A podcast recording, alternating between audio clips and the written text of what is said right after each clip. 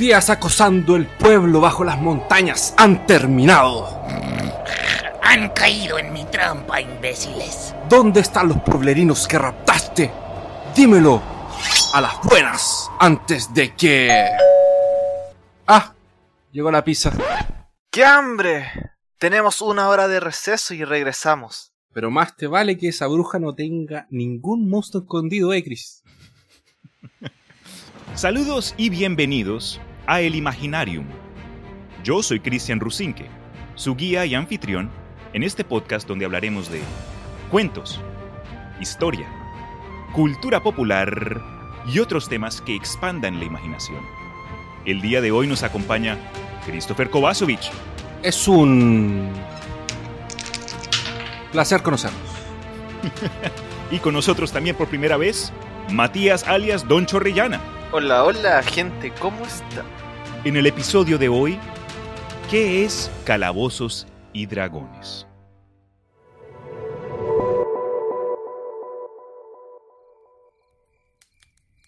Muchos hemos pasado horas desde la perspectiva de un personaje, sea dándonos una sobredosis de televisión, leyéndonos un buen libro o perdidos en el mundo de algún videojuego. Pero existe otro modo donde cualquier persona puede personificar a un personaje, el cual ha inspirado a millones. Una afición el cual ha tenido una tenue historia y hasta escándalos que contribuyeron al famoso pánico satánico. Aunque hoy día este famoso juego de rol ha pasado de contracultura a la cultura popular, aún existe algo de confusión para quienes solo lo reconozcan por nombre o breves apariencias en series de televisión. El día de hoy hablaremos acerca de nuestras experiencias, un poco de historia, clases, eh, reglas de juego y mucho más. Pero antes de proceder, creo que es de mucha importancia aclarar un par de términos. Don Chorrellana, te pregunto a ti, ¿qué es un juego de rol? Bueno, un juego de rol eh, nace a raíz de, de otros juegos anteriores, que eran los juegos conocidos como Wargames, eh, que de hecho creo que partieron como juegos de, de guerra, sobre todo de, de temas de indios contra eh, norteamericanos, eh, periodos de guerra antiguos, también el tema de juegos de fantasía, que con el tiempo eh, dieron a, a gente que luego tal vez conoceremos, que terminaron eh, creando, pensando en qué pasaría si uno hiciera un juego de guerra, pero no ocupáramos un ejército, sino que ocupáramos solamente un personaje de este juego de guerra. ¿Cómo sería esa experiencia? Y de ahí nace lo que vendría siendo un juego de rol como inicio, el cual a lo largo de los años se ha estado expandiendo muchísimo eh, avanzando cada vez en un juego mucho más de nivel, casi como si fuera una simulación. Ok, te capto. Y creo que me respondiste la segunda pregunta, eh, porque la segunda que le iba a preguntar a Chris era ¿qué es un juego de guerra? Pero lo acabas de mencionar. Eh, ¿Podrías agregar algo al respecto? ¿Yo o, o Chorrillo? Vos. Ah, ¿yo? Tú. Yo podría agregar que... A, a ver, es un juego de rol es sobre interpretar un personaje. Eso es básicamente. Es tomar el rol de un personaje en una situación y interpretar lo que él haría. Y este personaje existe en un momento, en una realidad, en un lugar específico, en un universo específico, que tiene reglas y que tiene eh, leyes específicas de ese universo y de ese mundo. Buen punto. Un mundo real, es algo que, que, que tiene un contexto, no, no, es algo que está como etéreo. Y tu personaje existe también. Y ese personaje está en una hoja. Sí. O de forma digital también. Claro. Pero entonces, con eso dicho, ¿qué es Calabozos y Dragones? Basado en lo que ustedes me acaban de comentar y pues experiencias, creo que yo podría decir que Calabozos y Dragones es un sistema de juego en el que tú como jugador decides las acciones de un personaje basado en una roleada de dados y ciertas estadísticas de dicho personaje, usualmente en un entorno medieval o de fantasía, aunque no es necesario. El maestro de juegos, quien toma parte durante una partida como árbitro en cierto sentido, decide si las acciones son exitosas y las consecuencias de esas mismas. En sí, es un juego en el que la creatividad y la probabilidad se unen eh, para crear un resultado que, que para muchos es súper divertido, en mi opinión. Uh -huh. Sí. Entonces, chicos, Don Chorri, esta es tu primera vez. Me gustaría eh, darte la oportunidad para presentarte. Bueno, aquí su humilde servidor, eh, Don Chorrillana. Soy un amante de los juegos de rol, me puedo decir que soy un amante de Dungeons and Dragons. eh, no es que lo conozca a la perfección ni sepa todo al revés y al derecho. Simplemente me gusta mucho porque da pie a, a uno a crear un mundo con su imaginación, a, a- crear aventuras, crear historia. eh, y eso personalmente me encanta porque a, a diferencia de, por ejemplo, leer un libro, ver una película, es una historia que está en, en constante dinamismo, va cambiando a cada momento. eh, y, y no una historia que crea uno, sino que una historia que se crea en grupo, porque Eso es muy uno importante. como Dungeon Master, claro, como Dungeon Master, maestro del calabozo, lo, como le digan, junto a sus jugadores, eh, cuatro amigos, tres Mm. amigos, dos, los que sean ocho. Entonces es una historia que se va creando a, base del azar, lo cual le da un componente muy entretenido. Y cada, cada cosita que vaya pasando en, en, en esa hora de juego va metiendo la historia al mundo que uno crea. Entonces los veo como que el mundo no es de uno, sino que es un mundo en conjunto. Se supone que Dungeons and Dragons, como lo conocemos, todo partió literalmente en un sótano. Wow. Todas cosas buenas comienzan así. Eh, todas las cosas buenas comienzan así. Era un grupo de amigos que, que bueno, tenían, un, tenían la afición de jugar juegos de guerra. Creo que en ese momento era Warhammer. eh, lo que creo que era Warhammer Fantasy. Eh, o al menos de ese tipo de juegos, eran juegos de guerra. Eh, lo que pasa después de eso es que estos juegos que partieron siendo como juegos eh, tipo de guerra del periodo, digamos, de estos fusiles que son como que se le meten esta pólvora, estos fusiles como de las sé, guerras Sí, como civiles eh, 1700. norteamericanas. Guerras más reales Claro. de la historia real.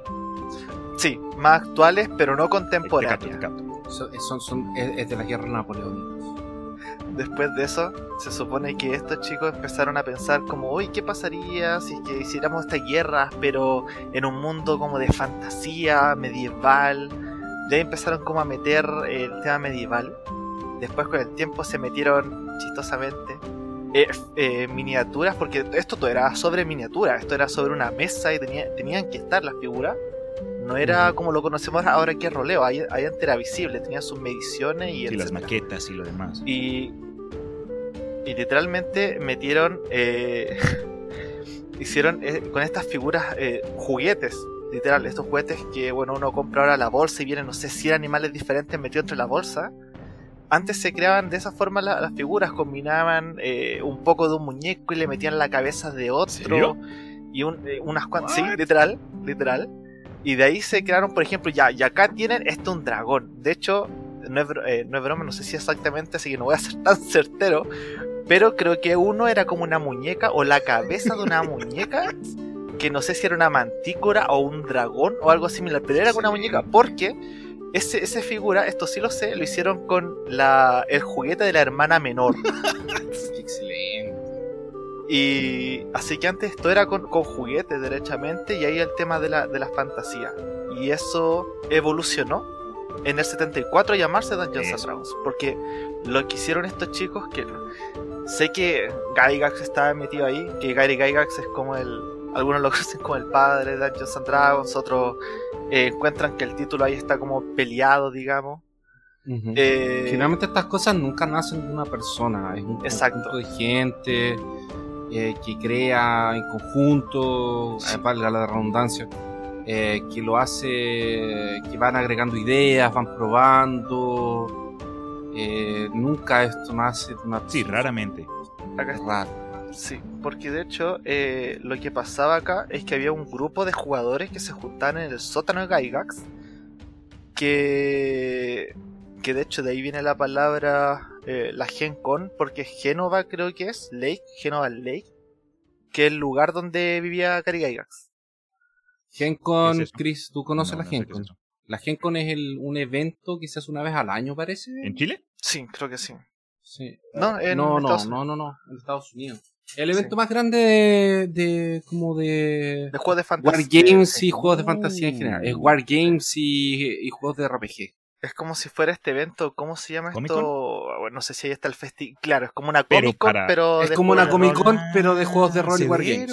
Exacto. De hecho, de hecho, de hecho, los torneos de Warhammer, de Warhammer Señor de los Anillos, de Warhammer 40.000 más importantes son en la Ya gente. pues. Exacto. Y se supone que ahí como que partió como eh, el duro el asunto en este sótano con los amigos, con lo cual Ga- Disculpa, Chorri. Sí. Perdona interrumpirte, no. Y en Gen Con pasa una cosa súper interesante que hacen unas mesas eh, especiales de Dungeons and Dragons que son mesas en conjuntos, que son varios grupos eh, que juegan una aventura durante la Gen Con entera y que después al final se encuentran todos. Y esa aventura se transforma en una historia canon Ah. Para el como para el lore de Dungeons and Dragons. No sé si hoy en día es así, pero ya fue así en algún momento. Interesante. Muy chévere. Sí, no sé, es, es hermoso. La cosa es que después en este, en este sótano, este grupo de amigos empezaron a, a pensar como, oye, ya y si hacemos estos juegos de guerra, sí, pero eh, enfocándonos cada uno en un personaje, todo esto con ideas que venían del Señor del Anillo y otra, otros cuentos, digamos, ot- otros libros. Eh, finalmente hicieron como, ya, intentémoslo, total. Finalmente eh, un tema de imaginación y nos parece buena idea. Así que ahí hicieron, si es que no me equivoco, la revista Chainmail. Ellos mismos, hacer un grupo, Sí, imagínate ¿no? como una, unas cuantas hojas casi que cor- corcheteadas, eh, con, que se llama eh, Chainmail, eh, ru- eh, reglas para miniaturas medievales por Gary Gygax y Jeff Perren. Ok. Y después de eso, con el tiempo, eso, finalmente Chainmail pasó a ser lo que conocemos con Dungeons and Dragons, porque empezaron a meter otros suplementos como un DLC. eh, Claro. Como de, de, eh, suplementos como para meter eh, fantasía en este mundo como de, de Chainmail, que era básicamente, en vez de un tipo con un fusil, que se ocupa un arquero, o cómo pelear arquero. Entonces en Chainmail estaban todas las reglas de cómo luchar arquero Mm, súper. Ujú. Donde antiguamente estaban los humanos, los enanos, los elfos y los hobbits que luego no pudieron ser hobbits por derechos de autor. Claro. Exacto. No podían usar. Porque ellos querían usar cosas del Señor de los Anillos. De hecho, yo tengo entendido que inicialmente la idea era usar la nomenclatura del Señor, era adaptar onda del Señor de los Anillos, usar Montaraces, orcos, Sauron, el Ah. mal, no sé qué, y no pudieron por derechos de autor. Exacto. No pudieron comprar los derechos de autor, no que es carísimo. Entonces me imagino que no tenían la plata para eso. Así que en vez de llamar hobbits, eran halflings. Que no puede, porque halflings es un tema, es un, es un nombre genérico, no puede, Exacto. eh, eh, eh, o sea, como no, No tiene copyright. nadie no, exactamente. ¡Tú no pasarás! Algo que me interesa al respecto es que, por lo que yo tengo entendido, los juegos de guerra en sí fueron algo, y creo que hasta va a tener relevancia casi al final de este episodio, cuando entremos a recomendaciones, es que los juegos de guerra fueron algo mu- muy para la, no necesariamente la aristocracia, pero para la gente de alto nivel social, porque requerían no solo de los eh, de, las fichas, pero de estos, de estas maquetas, y era algo de alto recurso, en el sentido de que necesitabas inv- invertir dinero y creo que hasta hay fotos de gente como que, a ver acá, no, no, no, ¿cómo- ¿cuál era la vaina? A ver, eh, de gente, escritores famosos jugando juegos de guerra, pero la cosa es como que en una, en una sala de una casa entera y tienen la casa y la colina y tienen sus tropas y que las falanges, pero entonces después de que estos chicos se reunieran en el sótano de Gygax, pasaron a, a- una, a una idea única que en lugar de controlar a varias unidades, se enfocan solo en una. Y creo que al mismo tiempo, yo nunca, no he tenido experiencias jugando eh, Warhammer, por ejemplo, controlando a varias cositas, pero me imagino tú, Chris, puedes tener un buen punto de vista en la diferencia en cómo se siente jugar a un individuo a, contra a una fuerza armada. Cuando estás jugando un wargame, tú no estás jugando a interpretar. Tú estás jugando básicamente una partida básica, va, o sea, no básicamente, porque no es básico, pero para quien nunca jugó un Wargame, tú estás jugando una partida de ajedrez, estás jugando una partida de damas. Eh, cuando tú estás jugando rol, tú estás interpretando un personaje, entonces tú estás preocupado no en ganar, en matar, o sea, hay gente que sí, pero tú estás preocupado más en la aventura, en interpretar, en conversar, en en desarrollar un personaje.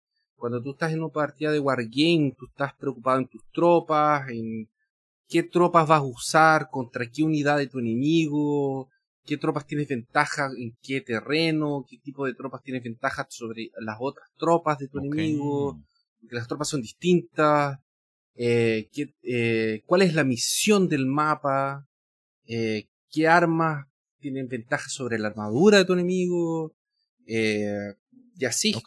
Eh, Eso me ayuda. ¿Qué recursos vas a usar? ¿Vas a usar magia? ¿Vas a usar eh, armas de asedio? ¿Vas a usar criaturas monstruosas? Eh, es diferente, es, es, otro tipo de, de, juego. Lo que pasa es que cuando lo, que ellos querían hacer era como tomar el tomar al capitán, tomar al general, mm. tomar al, al, gran héroe del ejército e interpretarlo sacarlo de ahí del campo de batalla y usarlo a él.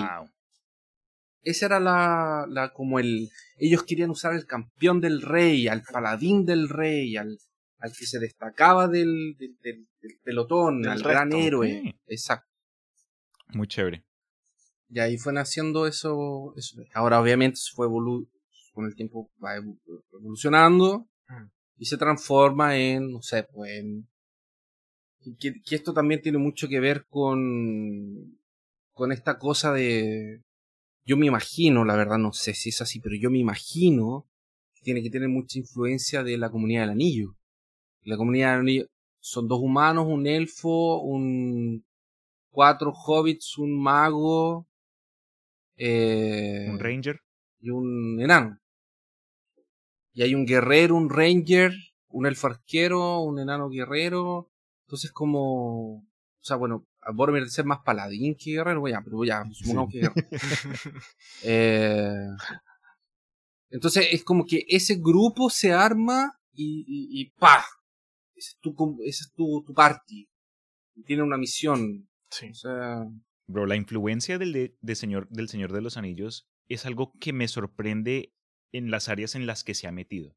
Sí es, sorprendente porque fue un movimiento cultural que, aunque escrito ya hace varios años, todavía vemos los efectos. Incluso, no vamos a discutirlo, pero incluso va a haber una nueva serie por Amazon acerca, creo que la segunda era del Señor de los Anillos. Entonces todavía es relevante, todavía los sentimos los cambios. No, claro, porque por ejemplo, cuando tú vas a jugar una aventura de rol, de, de, tú no quieres ser el que está atrás en la fila, en el último, repartiendo agua. El que le llega la flecha en la rodilla. Tú no quieres ser el que le llega la Tú quieres ser Frodo, el que va a llevar el anillo a mm. Mount Doom. Ese es, la, ese es el tema de jugar rol. Ser el héroe, el que va a hacer el sacrificio, el que va a tener arma especial, el que va a encontrarse con Galadriel, el que va a, encontrar, que va a tener que luchar con, en el abismo de Helm, y va a sobrevivir. Tú no queréis ser el soldado de Rohan que va a cargar en, en, en los campos de Pelennor ahorita llega un flechazo y chao, gracias, te vemos después. Haz una tirada de salvación de muerte. claro, y, y chao, muchas gracias. De hecho, el tema que dice Chris está súper bien porque eh, lo que busca Dungeons and Dragons como juego de rol, a diferencia de otros juegos de rol, que hay bastantes, muchos, muchísimo. Sí, existen. Es la sensación de poder del jugador. Al jugador uno le entrega un personaje poderoso, el cual va, cada nivel que transcurre, donde une el mínimo y va el máximo, va subiendo y adquiriendo nuevas habilidades y va enfrentándose a, desafíos cada vez más difíciles para eh, finalmente a nivel 20, si hipotéticamente llega la campaña a ese nivel, es, ser un, un, personaje poderoso a nivel de, de, una leyenda. O sea, es imposible que a nivel 20 el mundo no te conozca. Eso... O sea, de hecho, de hecho, de hecho, Chris, a nivel 1, a nivel 1, cuando tú empiezas a nivel que tú eres un papel, a nivel 1 es un papel, cualquier cosa te mata. De hecho, eh, de hecho te Pero- mata tanta. Pero eres más poderoso que un pueblerino. Pero eres. Incluso a nivel. eh, Exactamente. Mira, eh, a nivel 1, cualquier cosa te mata en el libro de, de monstruos, pero al mismo tiempo Sí. eres lo más poderoso que hay en una ciudad. Tres, tres goblins Exacto, son letales. en serio, tres goblins muy pero los letales. goblins, pero, pero tres goblins son letales para un grupo de, de, de- Sí. de- de jugadores nivel 1. Pero al mismo Y tiempo, que no saben lo que están pero al mismo tiempo eres mucho más poderoso que un ser humano normal. Entonces, Sí. eh, eh, Sí. tú ya empiezas a lo que es diferente, por ejemplo, a, a un- una llamada de Se- Cthulhu. Otro juego. se supone que es algo como de nivel 1 a nivel 5, eh, tu, tu personaje puede tener un desafío a nivel que la aldea peligre. De nivel 6 a nivel 10, por ejemplo, tienes que tomar desafíos como que la ciudad está siendo invadida, o sea, tienes que ver desafíos que afecten la seguridad de la ciudad. De nivel Mm. 11 a nivel 15, tomas desafíos que pueden afectar un país. Y de nivel 16 a nivel 20, eh, toma desafíos que pueden eh, desafiar directamente el, el, el mundo, eh, tal como se conoce, el, el status quo actual del mundo de fantasía donde estás. Sí, en muchos casos yo he visto gente que, pues que, yo la verdad eh, a este juego no le he podido dedicar tanto tiempo porque la verdad uno sigue con, con, con el día a día, ¿no? El trabajo y lo demás, la labor, responsabilidades. Pero he visto y he escuchado de ejemplos de gente que de pronto juega una campaña de 1 a 20 y después terminan su objetivo y el maestro de juegos o intercambian y dicen, eh, otra persona dice, ah, quiero, quiero intentar ser yo el GM, pero están en el mismo mundo y los nuevos personajes juegan en el mismo continente, el mismo universo y escuchan leyendas de los, de las, de los personajes que, que jugaron ante- hace poco. Eso para mí, sí, se me hace súper interesante. Imagínate tú siendo un, un, un personaje que juegas de, principio a fin, llegas, haces, haces lo que quieres hacer, no sé, quieres- matar a dos dragones y los matas y después salvas a tu, a tu reino y desapareces. Y después creas a otro personaje que es un nivel 1 y, y poco a poco escuchas de las leyendas de este, de este mano, esta he- heroína que hizo todas esas, no sé, me, me explota la mente, se me hace muy, muy chévere poder tener esa clase de experiencia narrativa en conjunto con otros jugadores que están en Yo las lloro. Yo lloro. Yo lloro. cual. sí, no, o sea, yo, yo sinceramente el tema de fantasía para mí me gusta mucho porque eh, los mundos que, bueno, como eh, pequeño spoiler de mí, ah, yo soy eh, Dungeon Master en una campaña que ya llevo dos años jugando. Dos años jugando con actualmente somos, si- eh, bueno, son siete jugadores más, más, más mí, somos ocho, hace poco se, se metió un jugador, antes se metieron otros, gente va entrando, gente va saliendo, pero duran tiempo. Ah, ¿Y de qué nivel están actualmente? si no actualmente son nivel 8 y partieron nivel 1. Yo derechamente sé que partían en nivel 1. Y nos juntamos aproximadamente una vez por mes, donde lo hago subir un nivel y planifico toda una especie de aventura que los chicos acá la última vez tuvieron que llegar a un pueblo donde había un toda una mm, eh, todo un evento por un, un nuevo vino que iba a salir al mercado y el tipo que vendía el vino era un vampiro que dentro del vino tenía una especie de virus que transformaba como uno- en unos ghouls a los aldeanos y, y Y pues Attack on Titan. claro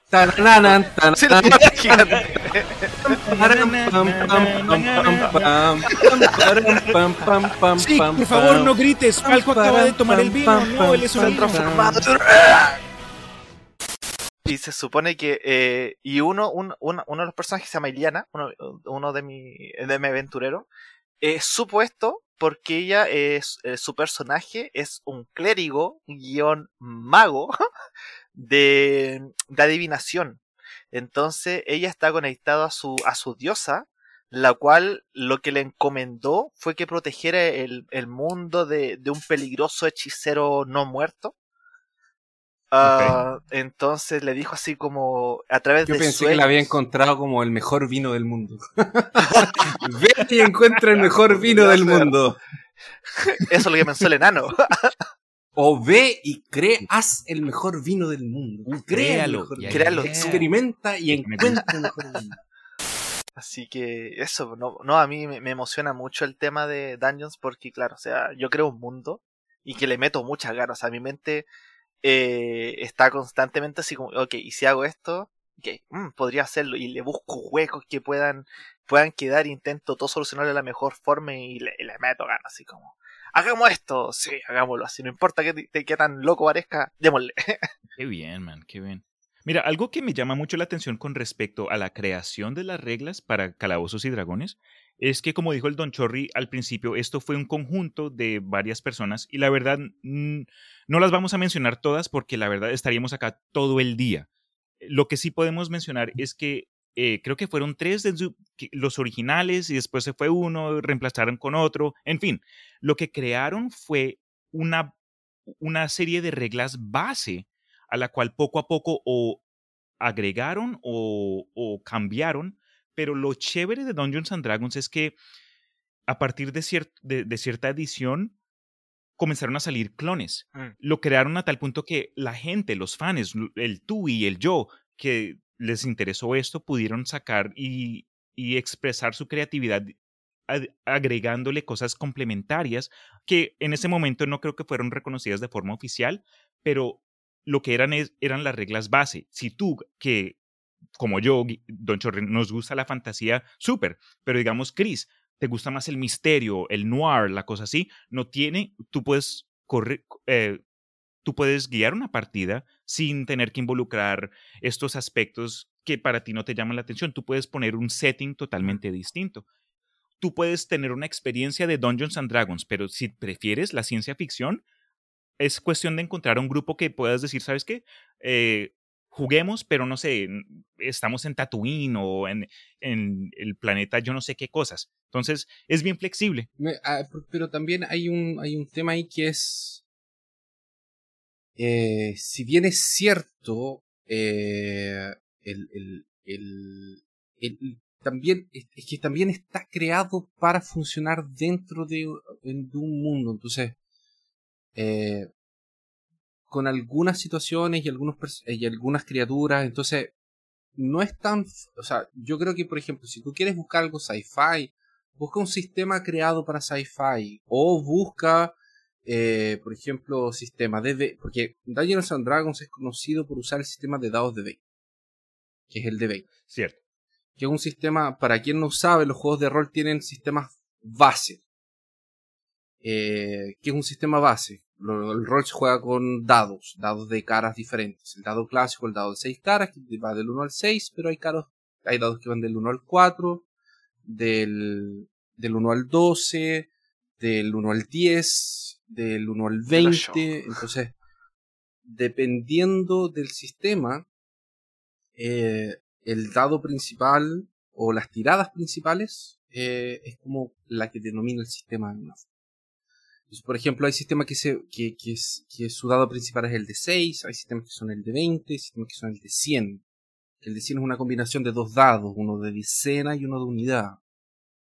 Eh, Mm. El de Dungeons and Dragons es el sistema de 20. Entonces, si te gusta sci-fi y quieres usar el sistema de Dungeons and Dragons, busca un, busca un universo hecho eh, con es- Para ello. ¿Por qué? ¿Por qué? Porque si no, a veces vas a forzar demasiado y vas a perder mucho de lo que podrías hacer con, con, con, el, con, con lo que se te está dando. Y, Ok, te capto. Y, y lo otro que te iba a decir, Chris, es que, eh, que, que me hiciste acordar, eh, mucho de la ambientación, de cómo va a ser la aventura, va a depender mucho del narrador y de los... Más del narrador que de los jugadores. Entonces, si el narrador es más serio, él le va a dar una ambientación más seria. Mm. Si el narrador eh, eh, le gusta el terror, va a traer una aventura más terrorífica. Si el narrador es más de aventura pulp, va a traer algo más pulp. Si el narrador es más de una aventura clásica de rescatar a la doncella, épico, de un épico, va a traer una aventura épica. Entonces, eh, y, la acción del narrador es súper eh, como noble en el sentido de que él se dona al grupo. Porque él le está. Él les está trayendo una historia a ellos. Para que ellos sean parte de eso. Entonces, eh, si tú estás escuchando esto ahora y tú eres jugador, recon- o sea, como que para un poco para Darle pensar al en tu narrador. En tu, Y- en- y- Y darle y- y regalos. si- A los narradores tú- les gustan los regalos.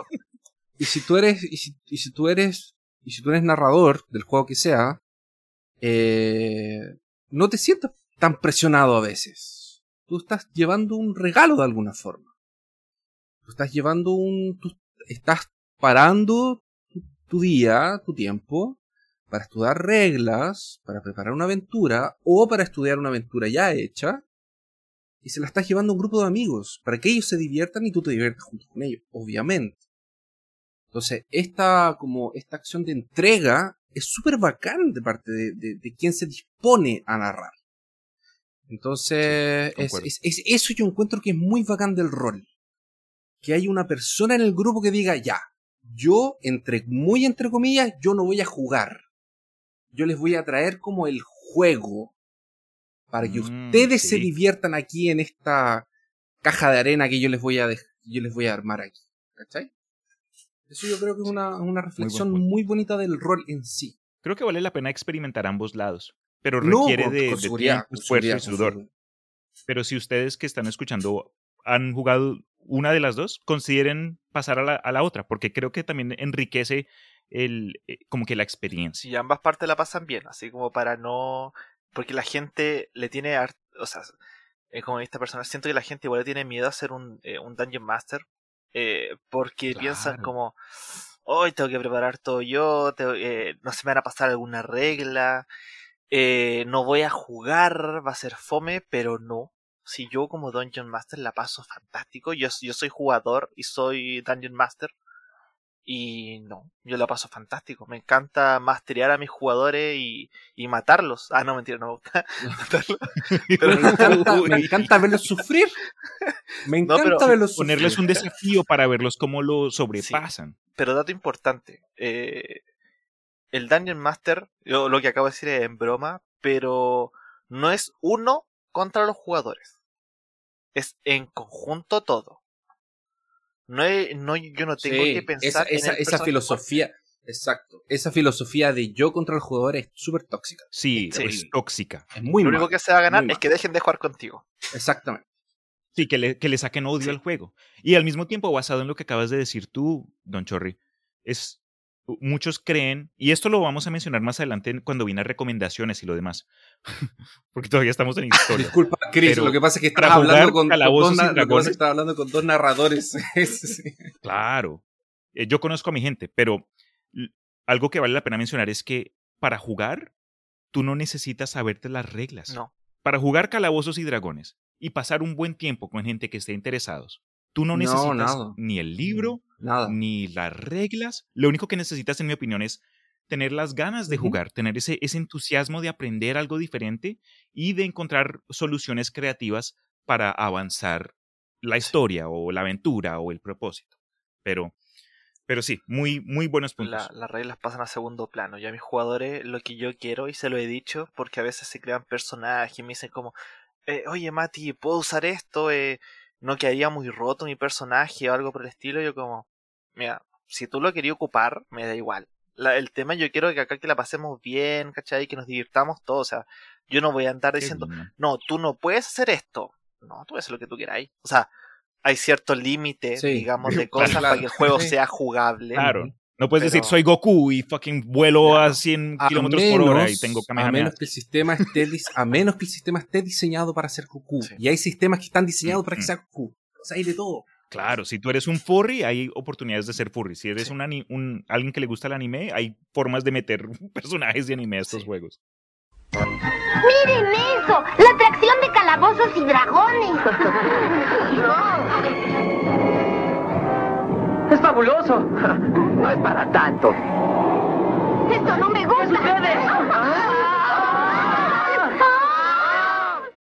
Eh, ok, antes de yo comenzar a mencionar esto del pánico satánico, ¿tienes algún otro punto o dato de información acerca de la temprana edad de D&D, Mm, Calabozos y Dragones? Así como alguna edad mínima para jugar. No, no, no. De los comienzos del juego. Ah, ah, ah, ya, ok. Eh, es que desde el 74 que partió las bases de lo que conocemos hoy como Dungeons and Dragons. Eh, piensa que actualmente Dungeons and Dragons está en su quinta edición. No sé exactamente en qué año salió cada edición, también mentiría. Pero claro, o sea, cada edición tiene sus diferencias. La primera, bueno, es como lo conocemos, la fantasía más típica, enfocada en el combate, eh, que fueron como el inicio. Segunda edición, un poquito más de mecánica. Después salió la 3, pero como que no encontré mucha información de ella, pero, pero, La 3.5. de la sí. 3.5, porque de hecho actualmente hay mucha gente que juega las 3.5, que es un sistema Purista. que metió sí, muchísima mecánica, hay, hay muchísimo hechizo, mu- hay mucho de todo, pero es... ¡Ah! es, es comerse una piedra, es, es un ladrillo. Requiere otro nivel, me imagino. Quinta, quinta de como que no. 2016. ¿De 2016? Thank you. Ah, está- no sé, 2016. De 2016 o el 2014 estaba, por ahí.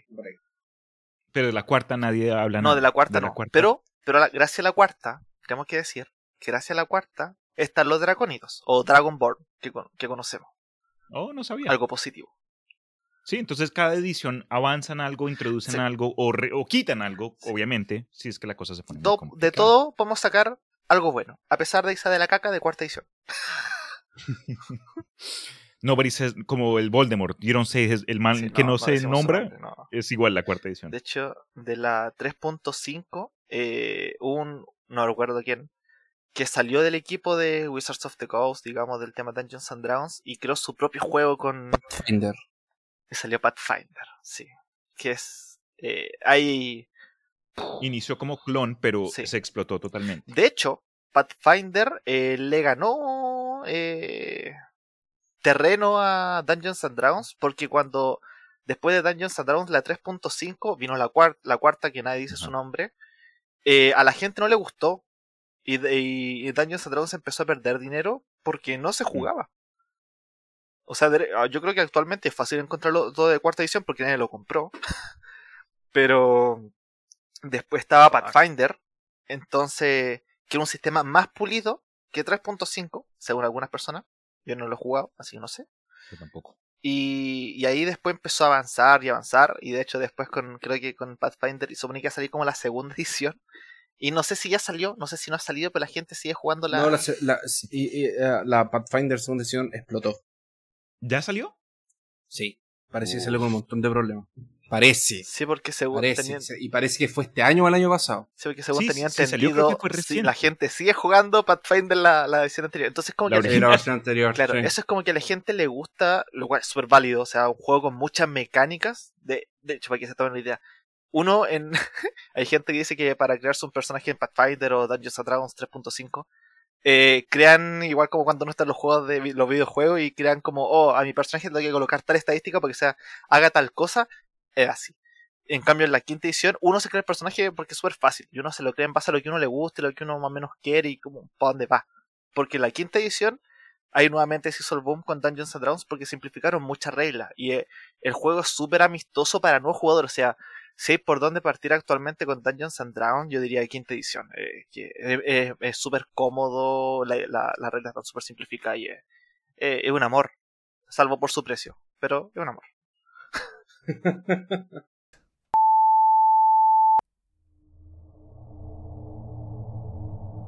Un joven, al que muchos denominaban nerd, llamado James Dallas Egbert, desapareció de la Universidad de Michigan State durante el semestre de ese verano. Sus padres en Texas contactaron al investigador William Deere, quien viajó a Michigan y fue al dormitorio de Egbert.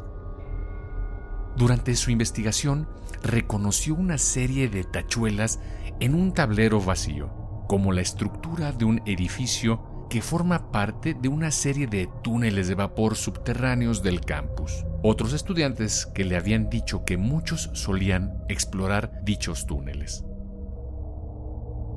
Con la desaparición, ahora un tema de prensa, y con periodistas buscando respuestas, el investigador solo tenía una idea, e involucraba un juego de mesa que últimamente había estado en furor, calabozos y dragones.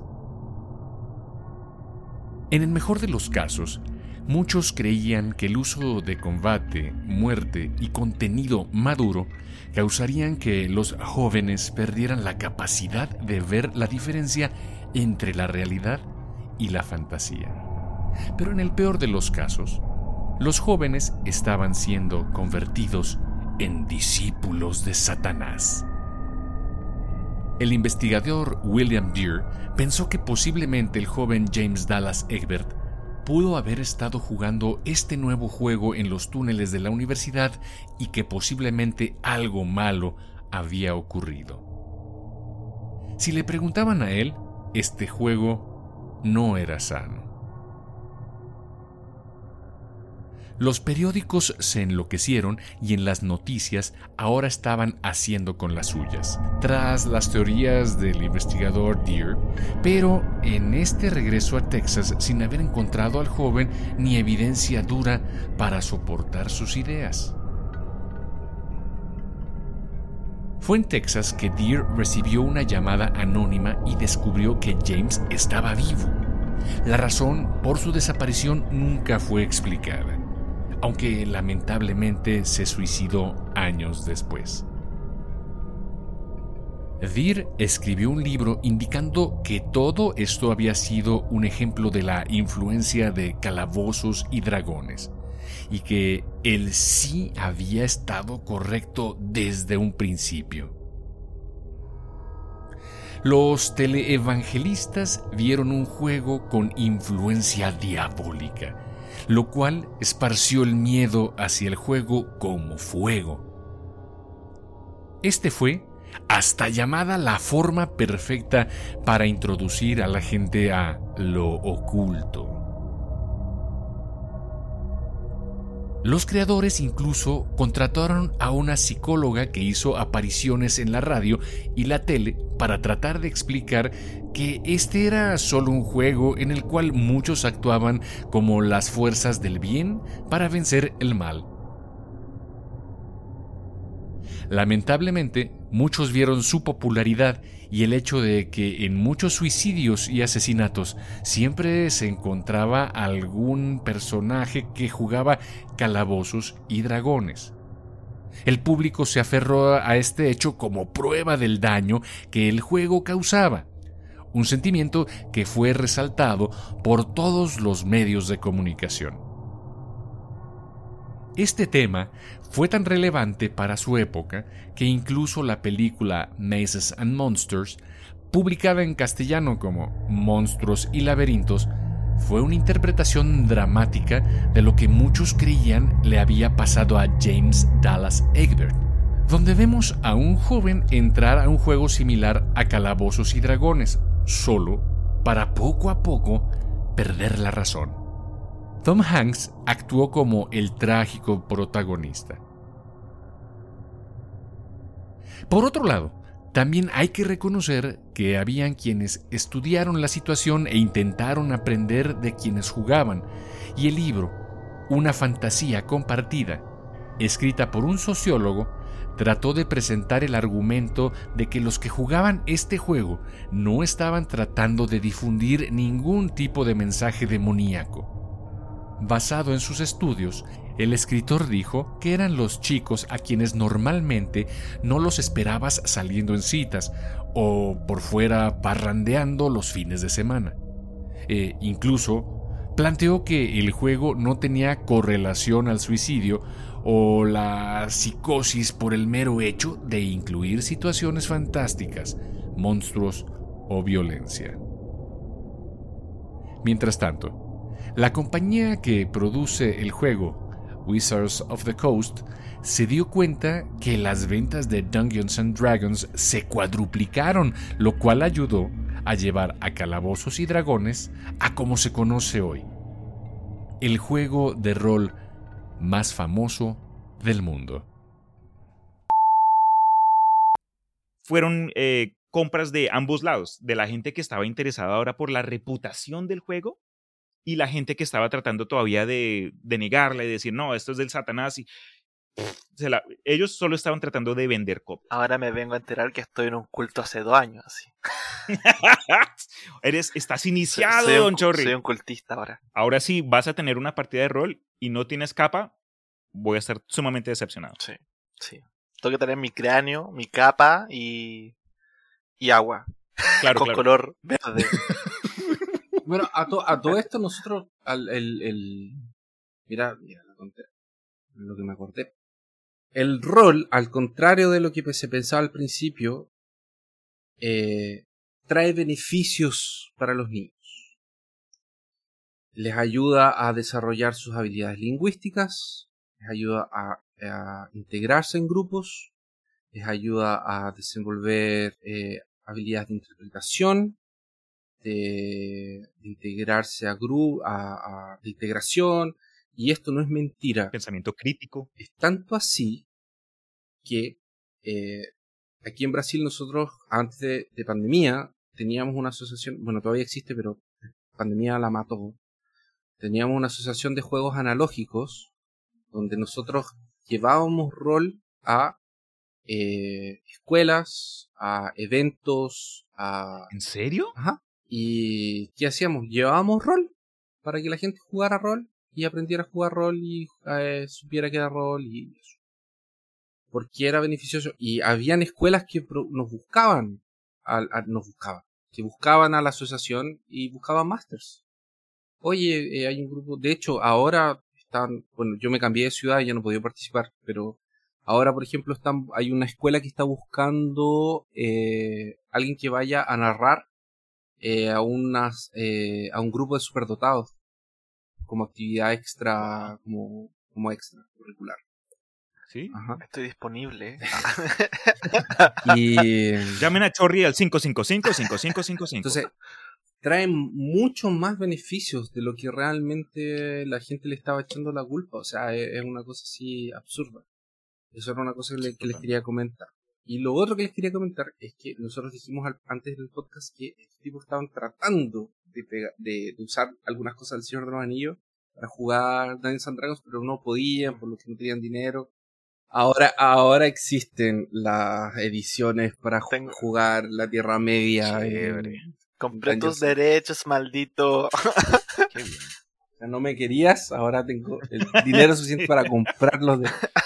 Les estoy mostrando el manual, el suplemento para la Tierra Media para Dungeons and Dragons en este minuto, para quinta Sí, edición. y lo dice ahí también. 5e Adventure. Uh, severo. Ahora la- Maravilloso. Tómale foto y mándamelo para incluirlo.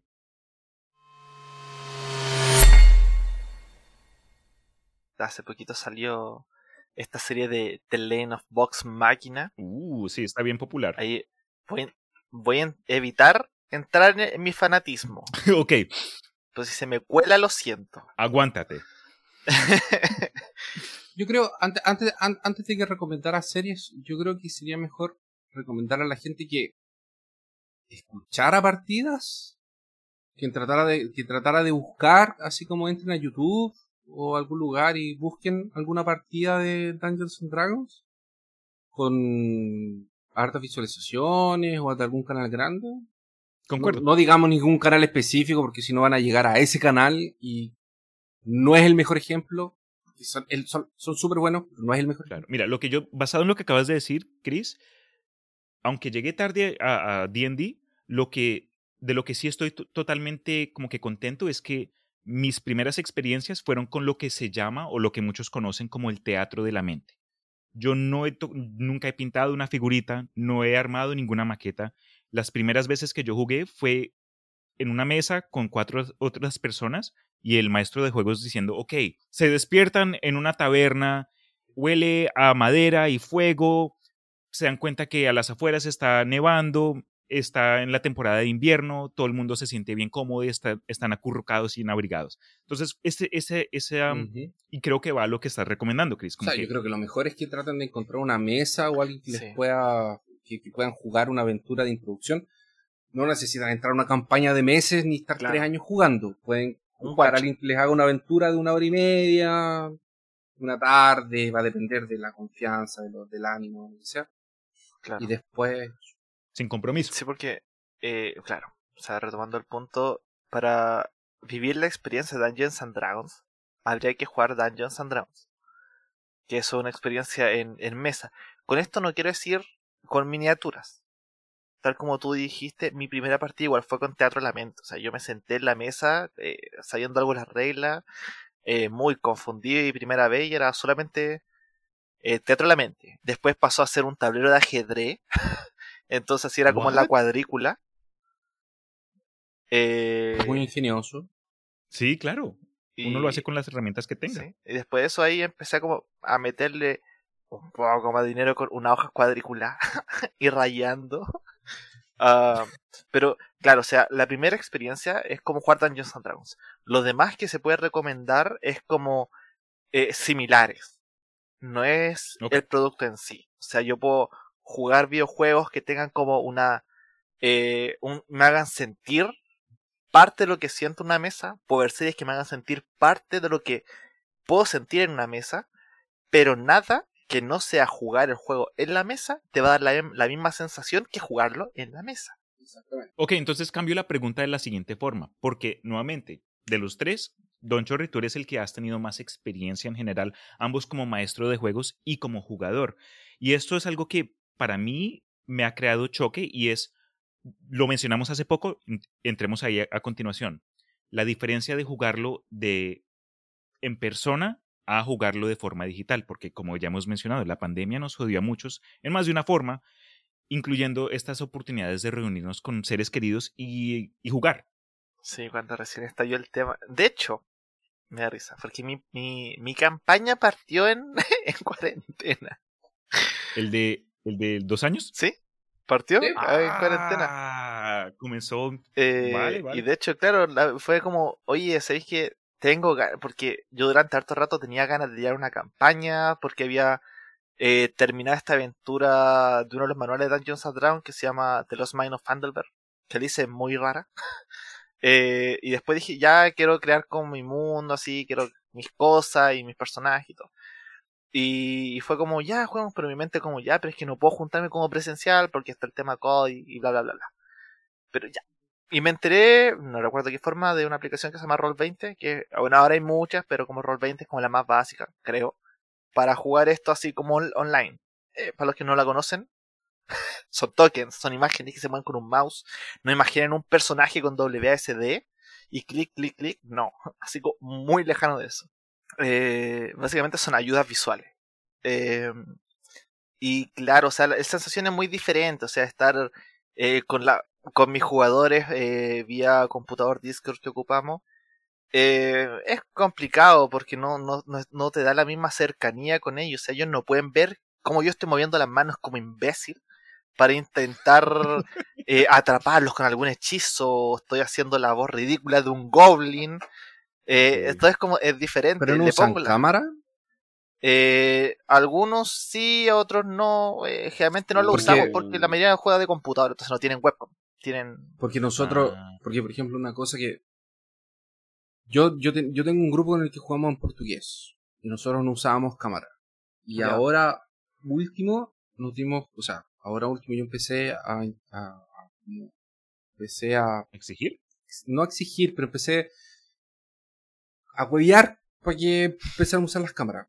Porque yo, el, porque yo en pandemia me junté con un amigo de Chile que queríamos jugar con los Cthulhu y armamos un grupo online.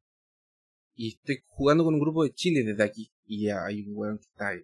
O sea, Qué bien. Estoy yo aquí, hay uno en Conce, hay otro que está en no sé a dónde, hay otro que está en no sé a dónde, eso como de, de varias partes. Y jugamos y jugamos por cámara. Y nos vemos.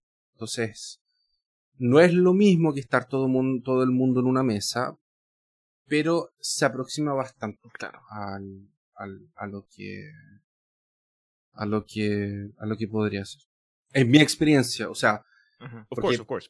por mucho que, que o sea, Cristian me va a entender, por mucho que el, eh, el portugués sea un idioma que yo lo maneje, que sea el idioma que yo uso día a día, no es lo mismo narrar en portugués o jugar en portugués que hacerlo en español. Sí, te capto. Eh, pregunta entonces, porque parece que los dos han jugado eh, en versión digital. me imagino que no todos son solo negativos. Me imagino que en sí hasta hay beneficios de jugar esta clase de cosas Sí. de forma separada, Sí. ¿no? Sí. Un, poco- un poquito más de privacidad o Eh, no sé. si- ¿Qué piensan ustedes? Si tuviera que decir algo positivo de jugar en línea, es que es la facilidad del computador. O sea, eh, durante un tiempo, después ya igual como que saturó, pero jugamos todos los fines de semana por computador. Más fácil juntarse. A- acortamos Ok. un poco las partidas. Sí, sí, porque eh, decimos, por ejemplo, ya todos los viernes a las 10 de la noche. Vamos a jugar desde las 10 hasta las 1, 1 y media, 2 de la mañana, por ejemplo. Sí, te ahorras la gasolina. ¿Sí? ¿no? Y no ahorramos plata porque no es como que jugamos en una mesa y nadie lleve algo para comer. eh, Nos juntamos en una mesa, compramos pizza, snack, cerveza, etcétera. Entonces, nos ahorramos un gasto. Ah, y, y claro, ahí está el tema de. Hay gente, por ejemplo, conozco un jugador que es más tímido. No, no le gusta. Le, le gusta jugar Dungeons and Dragons, lo adora. Pero igual como que le complica el tema como de la cercanía, porque él no es tanto de juntarnos con un grupo grande y jugar. A él le acomoda mucho jugar por computador. Entonces, yo creo que depende mucho de como con quién juegues por computador. Y las ganas que esa persona le ponga. Porque si yo confío en una persona, yo sé que le pone tantas ganas por computador como presencial, no tengo problema. Pe- a pesar de que igual se sienta diferente, pero están como las ganas. Y uno las siente igual a través del computador, por las redes de la Wi-Fi. Eh, El 5G, lo siento, Claro. lo siento. pero pero claro, o sea, me ha pasado igual, que por ejemplo hubo un jugador que durante todo el día estuvo tan cansado y hizo un montón de cosas que literalmente en la partida después se puso a dormir, y se quedó dormido. Y la escuchamos a mí también me ha pasado. A mí también me pasó. A mí también me pasó. y, y como DM, eso es como, weón, en parte te quiero porque eres mi amigo, pero en otra parte menos mal que estés lejos porque te quiero matar. No, nosotros la sacamos de la, de la, de la llamada. Yo no me enojé, si quedó dormido. Exacto, nos pasa a todos. Yo lo odié. Yo lo digo. y después le dije, weón, Te odio. Claro, pero después te quiero. Y luego así como, sí, lo siento, disculpa, es que estuve cansado. Yo como, ya no hay, no hay problema, no hay problema. Ya, ahí se soluciona. Uno va aprendiendo. Pero necesitaba expresarlo. Imagínate que el GM se quede dormido. Oh, es que sería como súper complicado.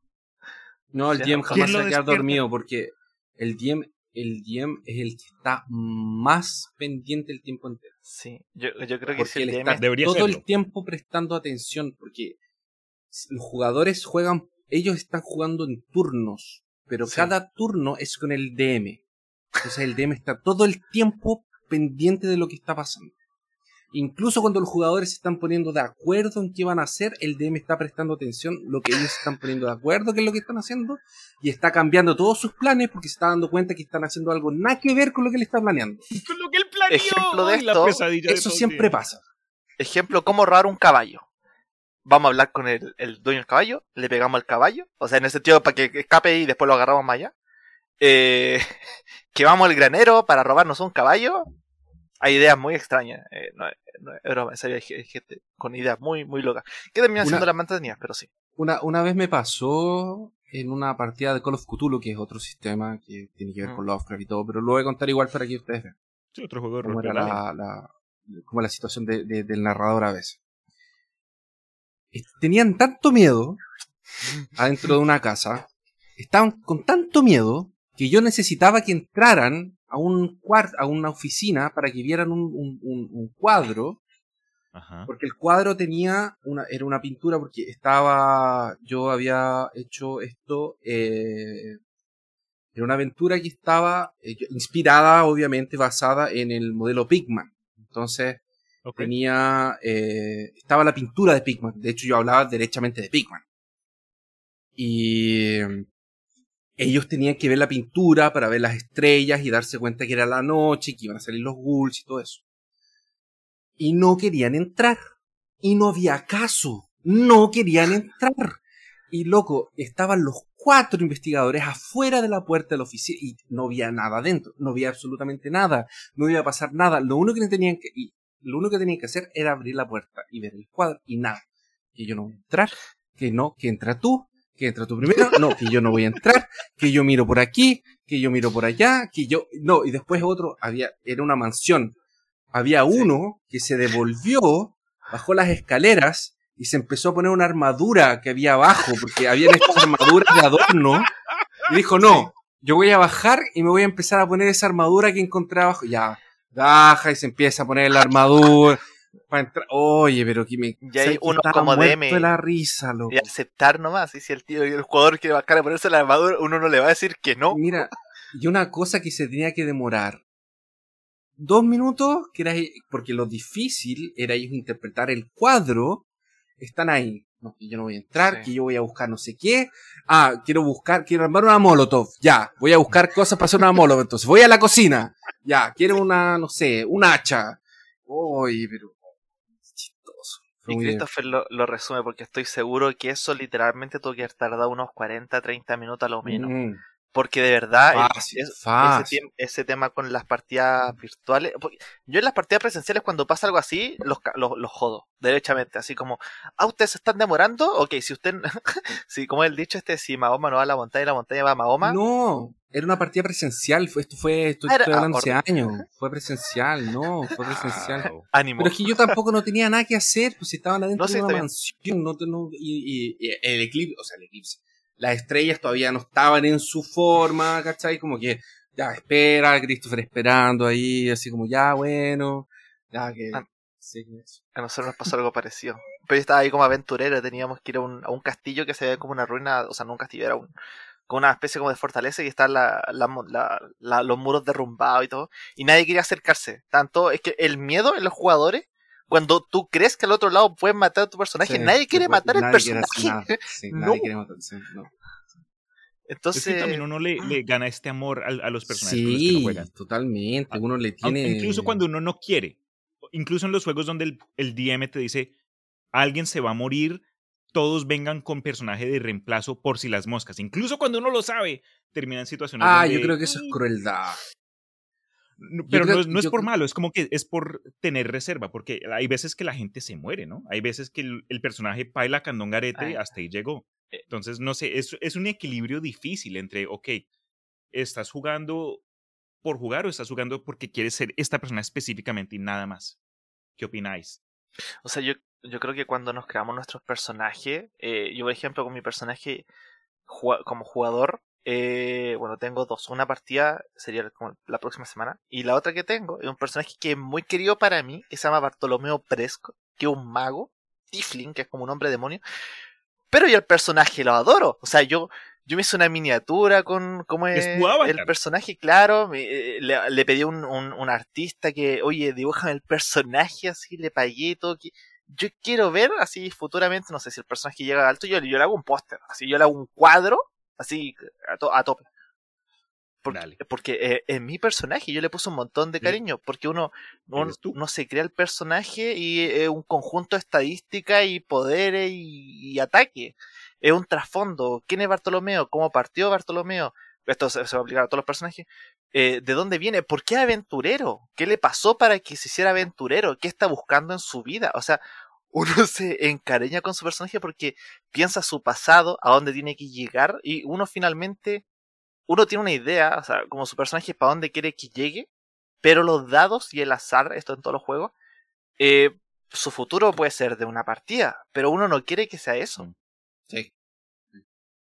Muy buen punto. Oye, mira, y con eso creo que es perfecto segue a dos cosas. Primero es el, el hecho de que por lo menos acá entre los tres que estamos presentes, tenemos un estilo de jugar, de, de, de hacer RP similar, porque yo te, te entiendo totalmente. Yo cuando lo- creo los personajes, para mí es parte del gusto. Me gusta el proceso de crear personaje y me tomo 20 a 30 minutos. Después digo, no, sabes que cambio, un- cambio un poco, cambio el background. Es para mí es parte, porque uno se da parte de sí mismo Sí. en el proceso porque, en- porque sí, y le gusta. Eh, al, al otro lado hay quienes de pronto son más eh, al, al estilo técnico. No les importa necesariamente el personaje, solo necesitan saber que pueden golpear duro y tienen una función que pueden cumplir. Entonces, nuevamente, esta clase de juegos, eh, uno puede encontrarle toda clase de gustos por distintos ángulos, sea porque te gusta el sentido de aventura, eres alguien que de pronto le gusta más rellenar el- el- la historia y lo que ocurrió en el mundo, o vienes por otro ángulo que es más mecánico, como que, ok, yo quiero dar golpes fuertes y sé que lo puedo hacer, o quiero ser el ninja más ninja del mundo, entonces me la paso ninjando. Tú serás el arquero. El bárbaro, los magos, el caballero y la acróbata. Cuando alguien decide entrar a jugar, una, una de las primeras barreras con las que se pueden encontrar es el proceso de crear un personaje. Sí, es cierto que, como dijimos antes, hoy día se puede simplemente descargar un personaje ya creado de alguna página web en línea y evitarse el proceso y la confusión, especialmente si alguien no dispone de los libros de referencia como el manual de jugadores, donde se explica el proceso para crear un personaje. El proceso involucra elegir una raza, una clase, un trasfondo, como dijo el Chorri hace poco, pero también es necesario obtener las estadísticas de quién va a jugar, es decir, quién estás creando. Cada criatura en el mundo de este juego va a tener estadísticas, incluso los NPCs o la gente pueblerina que no hace nada, que, se, que respiras en ellos y se mueren, van a tener algún sentido de estadísticas rudimentarios que de las que se encargará el maestro de juegos. Pero estas son las siguientes eh, y pueden cambiar. Pero fuerza. Esto es lo cual dicta tu capacidad física, como para empujar una enorme roca o para dar golpes duros. Destreza. Esta estadística demuestra la agilidad de un personaje, su equilibrio y habilidad de hacer cosas como saltar entre ramas en un bosque eh, ágilmente para caer encima de un enemigo y emboscarlo. Constitución. Esta se refiere al aguante de un personaje y resistencia de ellos contra cosas no solo como ataques, pero de los elementos en sí. La inteligencia es algo que habla en, al sentido del conocimiento de tu personaje, eh, en el sentido de estudio, información técnica. Al contraste, la sabiduría, que es otra estadística, estas se refieren mm, comúnmente más al conocimiento acumulado de este personaje, no necesariamente porque fue a la escuela y se los aprendió todos, sino qué sabe él de, de su ciudad porque ha vivido ahí. Y la última estadística, que para mí es una de las más interesantes, es el carisma. Este dicta la capacidad de convencer a otros o para dejar algún tipo de impresión, el cual puede ayudar a distraer a un guardia mientras un amigo roba sus llaves o decirle a, algún vendedor que te dé un descuento. Entonces, estas son las seis estadísticas comunes para calabozos y dragones cuando viene al proceso de crear un personaje. Y, y son de importancia, pero no mucha, uh, porque puedes crear alguien que sea eh, eficiente en lo que debe hacer o puede ser malo en cierto sentido, pero esto te da la oportunidad de, de, rellenarlo más con personalidad. Solo porque alguien es malo en un trabajo no significa que sea un mal personaje. Y creo que es algo que muchos eh, tienen problema en diferenciar, especialmente con la cultura de videojuegos, donde tú creas a alguien y dices, va a ser el más fuerte, tiene que ganarle a todo el mundo, tiene que ser el personaje perfecto. Pero parte de la atracción de jugar juegos de rol como Dungeons and Dragons es la imperfección. Entonces, con eso dicho, chicos, existe una variedad de formas para crear un personaje, unos más confusos que otros. Pero cuando alguien crea un personaje, elige de una serie de razas como elfo, el humano y una variedad de otras razas tradicionales de la fantasía, otras únicas para Dungeons and Dragons, pero puedes escoger de 13 clases. Entonces, puedes comenzar tú, Chris. ¡Bárbaro! Sus estadísticas primarias son fuerza y la constitución. Es el típico tanque del grupo. Es quien entra primero y absorbe la mayoría del daño, mientras aniquila las fuerzas opuestas con su poder. ¿Reconocerías a Conan el bárbaro como un bárbaro? Pero por supuesto, completamente. Taparrabos, espadas. De hecho, estoy seguro, estoy completamente seguro y no tengo ninguna duda que se basaron en él para hacer este, esta clase. Estoy seguro. El guerrero. El guerrero, las estadísticas eh, principales que tiene es fuerza y destreza, la cual se pueden cambiar dependiendo el, el, el enfoque, el enfoque que tú le quieres dar a, a tu personaje. El guerrero es el personaje que nació con armas en sus manos. Desde bebé le enseñaron a empuñar la espada y a tirar con arco, a andar con escudo y a manejar todos los tipos de armadura. El guerrero es un personaje que yo encuentro muy versátil. El guerrero es un arquero, el guerrero es un espadachín, el guerrero es un tipo con escudo y espada, el guerrero es un tipo que protege y el guerrero puede ser un pirata. Guerrero es todo aquel que va a luchar contra ti de frente con mucha experiencia detrás suyo y que sabe valerse con su arma. Es un profesional. Es un Es profesional. alguien que está entrenado. Sí, Y es versátil. exactamente.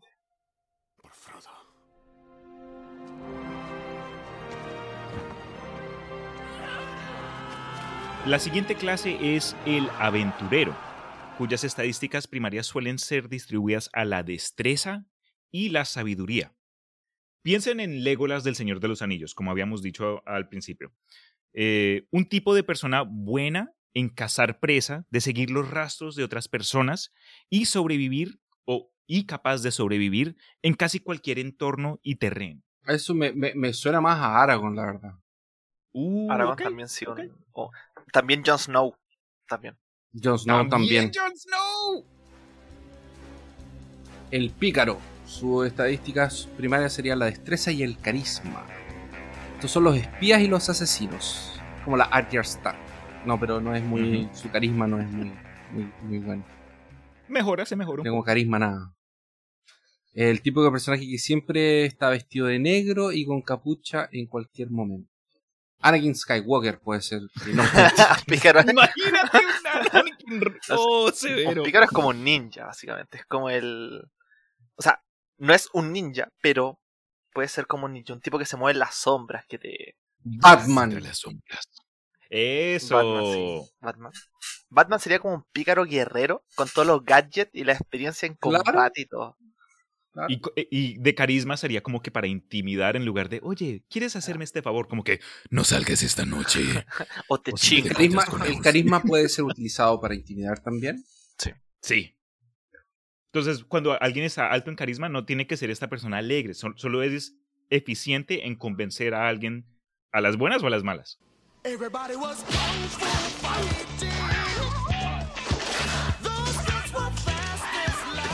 al monje. El monje es. eh, las estadísticas primarias son la destreza y la sabiduría. Es un personaje que ha entrenado toda su vida en artes marciales, saber pegar patadas, combos, cabezazos, de todo. Su cuerpo es su arma, pero eh, personalmente no quiero eh, encasillarlo en la en el monje monje Shaolin. tipo Shaolin. Tradicional. Ok, ya. Eh, para mí un monje perfectamente podría ser un matón, ya que derechamente un tipo que ha practicado con su cuerpo, sabe golpear, eh, sabe patear y tiene la sabiduría por todo como eh, la expertise, digamos, detrás del combate, eh, templo. Él perfectamente pudo haber estudiado en alguna parte, pudo haber estado estudiando con mercenarios, qué sé yo, y luego salió la aventura, porque encasillar mucho un personaje como un artista marcial tipo Shaolin, siento que es como muy eh, eh, cortar, sacar mucho que se podría hacer con un personaje. Lo limitas, Sí. pensándolo de esa forma. O sea, podría ser un luchador de MMA fácilmente. Sí, perfectamente.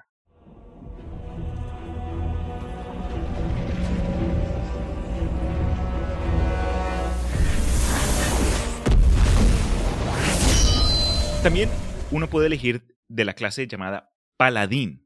Estadísticas suelen ser la fuerza y el carisma, a las cuales quieres ponerle los, tus puntos más altos. Estos suelen ser los caballeros sagrados. Buenos tanques, igual que los eh, bárbaros, pero con efectos basados en una deidad que les ayuda a sanar o lidiar más daño de lo que ya pueden hacer y cierta aptitud mágica, pero ni, tanto. Eh, nuevamente, estos pueden ser como que los guerreros eh, em- devotos a algún dios o alguna otra fuerza sobrenatural, porque lo chévere de D&D es que te dan opciones.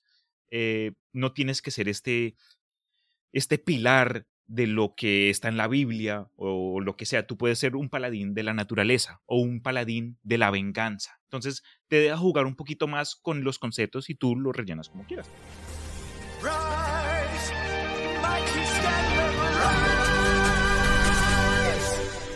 yeah, when I die, it'll be the way the gods intended. Choked to death by a disgruntled pimp. El. El. ¡Bardo!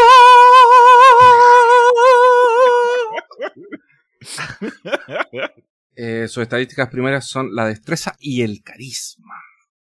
Y tocar el laúd. Y contar historias. No, no sé. Cuenteros. Eh, pueden considerarse como una clase de apoyo, claro, es el soporte. El gran soporte. El mejor personaje. Aunque tienen capacidades limitadas con hechizos, eh, son una clase que es la que puedes desarrollar a tu gusto básicamente.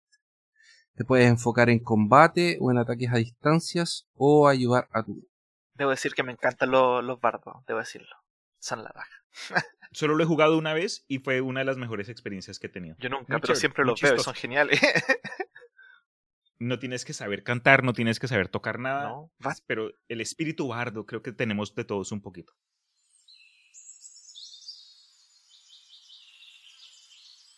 Ahora vendrían los druidas. La, la estadística principal de un druida vendría siendo su sabiduría. eh, y la, la constitución, pensemos en un druida como un humanoide, voy a decir humanoide, porque hay muchas razas, pero decir humano, Sí. Eh, que es un ser que estuvo metido en el bosque ¿Te congelaste? todo el ¿Lo tiempo. perdimos? Tranqui, tranqui. He vuelto. Ah, uh, Ya me dio miedo. Oh, a todos. ¿Qué druida? Yo le dije, no le gusta jugar con los druidas, dijo, hasta aquí llego, me voy. Ustedes jueguen con esos hippies. Hay una caída. Pero, pero continuando con el, el- el punto, los druidas son una, eh, es una, es un ser que vivió en su bosque, rodeado de, de animales, de vegetación, del entorno, no de la civilización. De hecho, suelen ser ermitaños. Es como un trasfondo Claro. que les calza muy bien. Y todo, todo lo que ellos hacen tiene relación con, con la naturaleza. Sus armaduras son de, de por ejemplo, escudos de madera. Ah, yo tengo un. Hay un personaje en mi mesa que es un hipopótamo, básicamente un hipopótamo humanoide, que es un druida, que tiene hongos por el cuerpo y su armadura está hecha con musgo, pedazos de trozos de madera. Eh, eh, es genial, se llama, se llama Porgos. eh, Porgos un saludo. Am, pero eso con los druidas, eh, es un personaje muy místico de la naturaleza.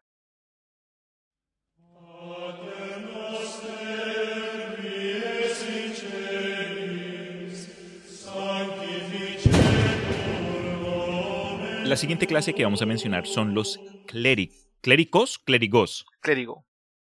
clérigo. Eh, estadísticas primarias para esta clase suelen ser la sabiduría y el carisma.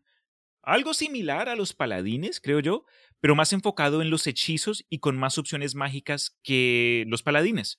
Estos son alguien que tú puedes enfocarte como clérigo o al frente de tu party o atrás para asegurarte que todos sobrevivan, chorreándolos con sanación.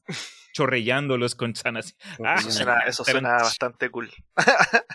De hecho, se podría hacer. Con, hay un hechizo que se llama Arma Mágica, creo que era. Ah, no, Arma Divina, donde el clérigo puede crear un arma divina, eh, no cuerpo sólido, sino que eh, como si fuera un espectro de un arma, donde el jugador tiene la habilidad de crear lo que se le saque a la mente. Entonces puedo, yo puedo crear una papa frita gigante que te golpee, quitándote un dado de 6 y un dado de 8, creo que, no estoy seguro. Una pizza Sí. voladora. Es- Excelente. eh, ah, Es válido. Excelente. ok. Next. El artificiero. Sus estadísticas primarias es inteligencia y conducción. Y es una de las. Es, es la última que se introdujo oficialmente por Wizards of the Coast, que es la eh, compañía que es dueña de Dungeons and Dragons. Ajá. Eh, son un tipo de magos que se enfocan en la ingeniería, el desarrollo de instrumentos mágicos y hasta herramientas, armas, criaturas y ayudantes. Esos son Bien, como también creadores. de apoyo. Son, son maravillosos. Es casi como steampunk. Exacto. Eres un mago, Harry. ¿Que soy qué? Un mago. Y uno de los buenos. sí. El mago. Estadísticas primarias para esta clase son la inteligencia y la constitución o destreza. Los magos son el tipo de personaje que pasaron años estudiando maestría de la magia y tienen un tomo donde guardan todos sus hechizos y los pueden preparar cierta cantidad o, pueden preparar cierta cantidad de hechizos cada mañana para utilizarlos en cualquier aventura. Ah, tienen la capacidad de aprender la mayor cantidad de hechizos mágicos de todas las clases, si mal no estoy en- eh, entendiendo las reglas del juego, pero es lo que en ciertos casos puede ser ese famoso glass cannon, ese cañón de vidrio que puede dar súper duro, pero al mismo tiempo es hasta medio vulnerable. Pero muy chévere jugar con, con casters. Si tú eres alguien que le gusta atacar de distancia, con toda clase de eh, mm, ataques mágicos, puede que un mago sea para ti. Son, son hermosos. Bartolomeo Prescott eh, es hermoso. Acá tenemos a alguien que ha jugado con uno. Súper. Todavía soy una amenaza para alguien como tú. Que evita que me alimente de ti, John Constantine. Que succione tu insignificante vida y me dé un festín con tu alma. No, no me comas. No hasta que oigas mi oferta. Te escucho.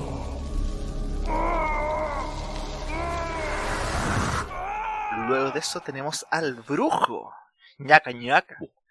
Ah, donde la estadística principal vendría siendo la carisma y la constitución. A, a todas estas clases medias mágicas les conviene el tema de constitución que básicamente eh, les permite mantener los hechizos que están tirando para evitar que se, lo, se, lo, se los descasteen, digamos. Y la carisma porque el, el poder de un brujo eh, no reside en sus conocimientos. El brujo no estudió. Ah, ah, tomar. eh, ya me- no me importan los cuadernos, yo no estudio. Eh, el, derechamente el brujo es el que le dice así como, oh, ¿por qué el mago es tan inteligente y tiene tantas habilidades? Bueno, le venderé mi alma a un demonio para tener sus pinches poderes. E- Esa es una buena descripción de un brujo. Aunque claro, o sea, hay muchas formas ahí como de tratar a un brujo. Por ejemplo, yo imagino un brujo como John Constantine de, de DC. Claro, Eh, Constantine es un brujo. Sí, en, en el sentido en que no necesariamente como por, por voluntad propia pude haber vendido mi alma por poderes, pude haberlo hecho perfectamente. Pero también imagino un brujo como alguien, imagino, un familiar está muriendo y para volverlo a la vida no hay forma que se pueda ayudar a este familiar. Entonces yo en la desesperación le vendo mi alma a este demonio a cambio de que el familiar eh, recobre la salud y ahí yo me chingo, básicamente. Sí, un contrato. Sí, son contratos, sí.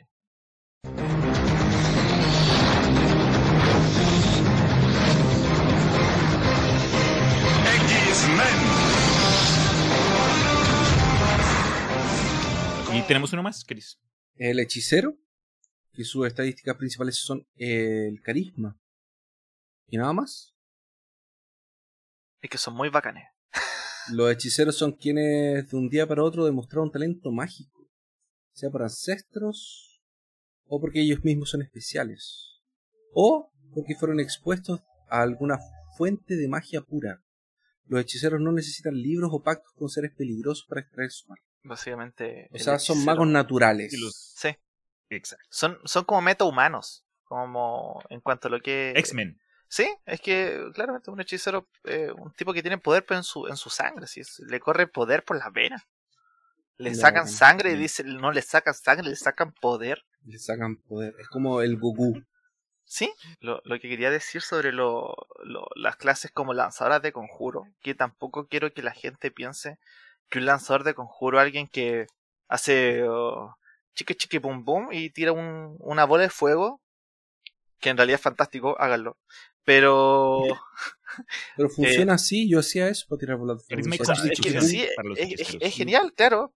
Pero por ejemplo, yo como hay, hay, subclases, porque todo esto está la clase que, que hemos dicho, y hay subclases. Y dentro, Claro. por ejemplo, de las subclases del brujo, por ejemplo, está el Hexblade, que es un brujo que se especializa en sacar una espada mágica así bien chingona. Y va y agarra, bueno, puede ser espada, martillo, arma en general. Con creatividad, incluso porque el juego te dice, tienes un arma como encadenada a ti eh, yo por ejemplo, eh, un jugador que derechamente hacía que de su, se le como que se le cortaba el brazo y le salía un pinche tentáculo. Y con el tentáculo su brazo pega y es un arma mágica. Como un lazo. Sí, pero claro, y le pone el dado que quiera. los Sí, así bien va bien. Es como el de Slayers, que tenía la espada de luz. Así ¿Te que acuerdas de ese anime? Es que yo Que sí, tenía pero la rina. con otro nombre. Sí, Demon Slayers. Hechiceros. Sí, acá ¿No? claro, entró con otro nombre, sí. Yo con Slayers no lo conocía, pero me sonaba, así que claro. Eh, Reina y Gaudi en España, los justicieros en Latinoamérica, por eso Los yo los conocía por los justicieros. a decir. Que, la, que eh, Rina era la, la hechicera, que era súper poderosa. Y él era tenía la espada de luz. Lo chévere de las clases acá de D&D es que nos los puedes tomar de forma presentada en, en- en las reglas, es decir, quieres armar un druida, vas a armar tu druida, tu druida regular, pero también puedes incluir y mezclar los niveles de otras clases para comenzar a fusionar una clase de híbrido al, al estilo similar que mencionamos hace poco, eh, sea un pícaro, pícaro guerrero o un, un paladín brujo, pero eso sí ya es como que un, un poco más avanzado, al cual cualquiera puede llegar eventualmente, pero para quienes de pronto estén escuchando este episodio, nunca han probado Dungeons and Dragons, les interesa, vale la pena eh, la forma tradicional de un personaje en sí y eventualmente pueden combinar y jugar más. Algo que de pronto les te puedo preguntar a ti, Don Chorri. A mí me dijeron, empezar en D&D es, si es tu primera vez, no juegues con un caster. Sí. ¿Qué piensas al respecto? Muy bien. es que es- el caster, los caster duros serían como el hechicero, el mago, sobre todo el mago, eh, y diría el, el brujo, pero el brujo no tiene tantos hechizos, pero es que el mago, específicamente el mago, tiene muchos. Creo que a, a nivel 6, 6 que está mi personaje mago, tiene como 20 conjuros, entonces tengo que ver los 20 conjuros y de esos 20 tengo que creo que ocupar como tengo que preparar como 10 y de esos 10 después tengo que ver en cuáles cuáles son los que me convienen más, depende de la situación, cuáles como dejo como ritual. Y a mí me gusta, pero porque yo ya llevo tiempo jugando, pero para una persona Claro, que no recién son está malos. empezando, claro. Pero para alguien que está recién empezando conviene simplificarlo mucho más y un brujo, si uno quiere partir claro, un brujo tiene unos cuantos hechizos, tiene como tres conjuros y sería. Eh, pero eso, o sea, yo no recomendaría un, un... porque involucra meterse ya y, y leer harto, o sea, no es como para... sí, pero por ejemplo, es que depende mucho del, por eso, depende mucho del máster también, o sea, si él, si es una partida de un, con iniciante, mira, parece que Chorri se pegó a mí. Mírale la cara. Mira la cara, Chorri. Tan bonito, tan, eh, está calladito. Está... calladito, ¿viste? Ahora, una de las cosas que he escuchado suele ser fuente de confusión es el propio uso de los dados. En especial, el grande, ese raro de 20 lados, el D20 que mencionó Chris anteriormente. El libro de las reglas lo describe de la siguiente forma, y creo que es algo fácil de interpretar basado en esto. Dice lo siguiente. En casos en que el resultado de una acción es incierto, el juego de calabozos y dragones permite tirar un dado de 20 caras, también conocido como un D20, para determinar el éxito o el fracaso. Los dados son árbitros neutrales y pueden determinar el resultado de una acción sin asignar ninguna motivación al maestro de juegos y sin tener favoritos. Recuerda que los dados no controlan el juego, tú lo haces. Los dados son como reglas, son herramientas para ayudar a mantener el juego en movimiento y la medida en que los uses depende tota- totalmente de ti. Una partida con un set de dados creo que funciona. Se lo comparten los demás, bueno, no, no lo recomiendo en tiempo de COVID, pero saben a lo que me refiero. Bueno, es igual nadie lame los dados. O no debería, al menos. Igual nunca hay que tocar los dados del Dungeon Master porque vienen, vienen con mala suerte. Yo siempre los dejo arriba, así pongo el dado de 6, con el 6 hacia arriba, el de Ah, 20 sí, todo el el 20 mundo tiene arriba. unas cosas, sí. La superstición que involucra el fucking juego, eso es muy cierto. Sí, porque decir que los, los dados como que son árbitros así como que no se meten ni fun falso. ni fa, eso es falso. Los dados, los dados son malos, son malignos son y mala esos son muy buenos. Porque yo, Yo- hasta este momento he resistido cualquier pensamiento de ese tipo. No he tenido. No, no, es mentira, dados- Chris, es mentira. Yo, de hecho, yo los castigo. Yo en una partida yo saqué tres unos seguidos en dados distintos. Y fue porque el primero lo castigué. Que lo, lo tiré y saqué un uno y ya, castigado. Y lo puse así como atrás en un, En un rincón. ah, en un rincón. De ahí el segundo, como había castigado al primero, dijo, no, yo tampoco. ¿Así? Entonces yo también. Ahí, un uno. De ahí el tercero, otro uno. Vuelve y juega. ¡Fuck! Conozco gente que mete los dados en un pote con sal No te creo. ¿Para, para después purgarlos? jugar con ellos. ¡No te creo! Así tal Sal cual. para sacarle los malos espíritus. Sí. Bueno. Yo bueno, da- dados, nunca tienes los suficientes. Nunca son suficientes. Nunca. Eh, siempre quieres más. Eh, todos tienen Sí. historias. Y, y es increíble porque cuando te encuentras con jugadores de rol que son más antiguos y te dice, les ves así como, no sé, po, un, jarro lleno de dados y dices, ay, posible que te acuerdes de todos, las- te acuerdas de todos, sabes exactamente de dónde compraste cada set de dados, de dónde vienes diferente, quién te regaló uno distinto, a dónde se te perdió otro. Yo me acuerdo de todo. Ya, para el trabajo, para el día del amigo secreto, yo de regalo de amigo secreto pedí que me regalaran dados. y me regalaron dos paquetes Me de dados. gusta así esa que- idea. Me gusta esa idea, bro. No, personalmente hablando de dados, yo pre- en preparación para este episodio no he, no he jugado D&D desde hace un buen tiempo, entonces tuve una campaña casera, un one shot es lo que se llama, una aventura que solo va a ser de una reunión y eso es todo, entonces cero compromiso. Invité a dos personas que nunca han jugado antes, una de ellas siendo mi sobrina y yo para tratar de ayudarle a tener una experiencia pues completa, le fui a la casa de mi hermana, la ayudé a crear su personaje eh, y le compré un par de dados. Y ella me dijo, uy tío, qué chimba, estos brillan en la oscuridad. Y yo, "Pe- ¿perdón?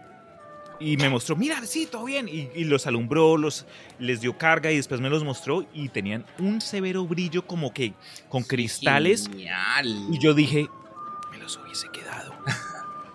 y entonces me tocó Sí, comprarme sí, sí. un set de dados para mí que igual. brillan en la oscuridad Excelente. solo para mí. Muy bien. Sí, los dados son, son hermosos. Es que, es que los dados son hermosos. La verdad no tiene ninguna función práctica. Bueno, fuera del tema de girar. Pero es que son Bro, tan me recuerdan lo bonitos. supersticiosos que somos O sea- nosotros como especie, del hecho de que le atribuimos suerte o mala suerte, o estos son buenos para salvar la vida, estos son buenos para hechizos. Son plásticos, son madera, son huesos, son No, metal. pero es verdad, uno tiene. uno- Yo tengo como unos dados especiales, así como estos de aquí. Yo solamente los tiro en caso de emergencia. Qué chiva, bro. Son los dados de caso de emergencia. Es como, maldición. Estoy en una emergencia, necesito salir de aquí. Ahí uso mis dados. Es como quiebre el vidrio, tire sus dados. Qué bien. Yo tengo cuatro sets de dados. Y hay, hay un set que no presto así, no. Así como puedes estarte muriendo, pero yo no te voy a pasar mis putos dados. Yo, yo tengo unos sets de dados de, de Call of Cthulhu que tienen los dioses eh, antiguos. Oh, Y- pero es que maravilloso. Te juro, te juro que los dados de Hastur y de Nerlatotep Te dan pesadillas. solo sacan tiradas malas. No sacan tiradas buenas, sacan tiradas horribles. Y yo, porque, y hay una forma de que tú veas si están mal balanceados. Los puedes poner en una, en un vaso con agua. Con un saumerio. Saumerio. Los puedes poner en un vaso con agua para ver si están bien equilibrados o no. Y están bien equilibrados, están bien hechos los dados. Pero Mm. no sacan buenas. Ellos no sacan buenas. Es imposible. Bueno, este, eh, la verdad creo que naturalmente llega a la siguiente sección que es, viene a lo que dije antes de experiencias personales. Y para ser totalmente honestos con ustedes, me interesa mucho aprender de pronto, eh, yo sé Chris, tú por ejemplo has dicho que has tenido experiencias con D&D, pero no muchas. ¿Te interesaría de pronto compartir cómo, cómo llegaste a, pues, a este tema? Eh, a ver. Yo me acuerdo de. Yo, yo llegué a jugar rol. Bueno, esto yo lo he contado algunas veces en peor caso, pero lo voy a volver a contar aquí. Yo, yo llegué a jugar rol por Armando. Armando, que. eh, eh, el otro anfitrión de peor caso. Eh, tenía una tienda en La Serena, en Chile, y él se juntaba con nosotros y nos enseñó a jugar rol y jugábamos con los futuros. Y de ahí yo empecé a entrar a este mundo del rol y etc. Y una vez yo viajé a Santiago eh, a un evento que se realizaba eh, que se llamaba Concilio de Dragones. Y eh, en Concilio de Dragones tú llegabas y te inscribías a las mesas aleatorias, etc. Y yo estaba tratando de jugar con los futuros, pero yo no, no, no, entendía nada, estaba solo, no tenía amigos, viajé solo para el evento. Y de repente vi una mesa que estaba tenía dos jugadores y faltaba un jugador para empezar. Y era de, de Dungeons and Dragons. Y la mesa duraba una hora y media, una cosa así. Y ahí me metí yo, era 3.5 Pero ya estaban las mesas, ya estaba todo listo. Eh, eh, en eventos así, tú te sientas en una mesa, la aventura está lista, las hojas están listas, no hay mucho para dónde correr. Es como que eh, empezamos en una taberna, tuvimos una pelea, nos dieron una misión, viajamos, entramos a un calabozo, listo. Sacó la estructurado. Súper estructurado. No había. la pasé súper bien. Yo tenía un arquero yo tenía el Señor del Anillo en la cabeza, obviamente, entonces eh, yo fui con un arquero élfico. Ahí, según yo, yo iba a matar todo con flechas. Yo iba a andar andando, yo era Legolas. Entonces yo andaba y tiraba flechas. Según yo, yo iba a andar. El problema, ¿cuál fue? Que los otros dos tipos se conocían y me, dejaron botado en el, en el, en el castillo, en el dungeon. Y se fueron como por un lado y a mí me dejaron botado en otro. Y empezaron a salir esqueletos. Y yo le trataba de disparar a los esqueletos con, el arco y no les hacía nada porque los esqueletos solamente recién daño contundente. Pero yo no entendía eso. Yo no entendía. Yo, el gallo, yo le decía, oye, le disparo con el arco. Entonces le decía, ya, tira el dado. Ya, no sé, pues salía un 15. Ya, pasa por entre medio de las costillas. Ahí yo, ya, eh, fuck. Le disparo uno, ya, tira ahí, de nuevo, ya tira no, ya. 16, ya, no sé. Le pegó en un brazo. No le hacía nada, ¿cachai? Pues yo no mm. entendía por qué no le hacía nada.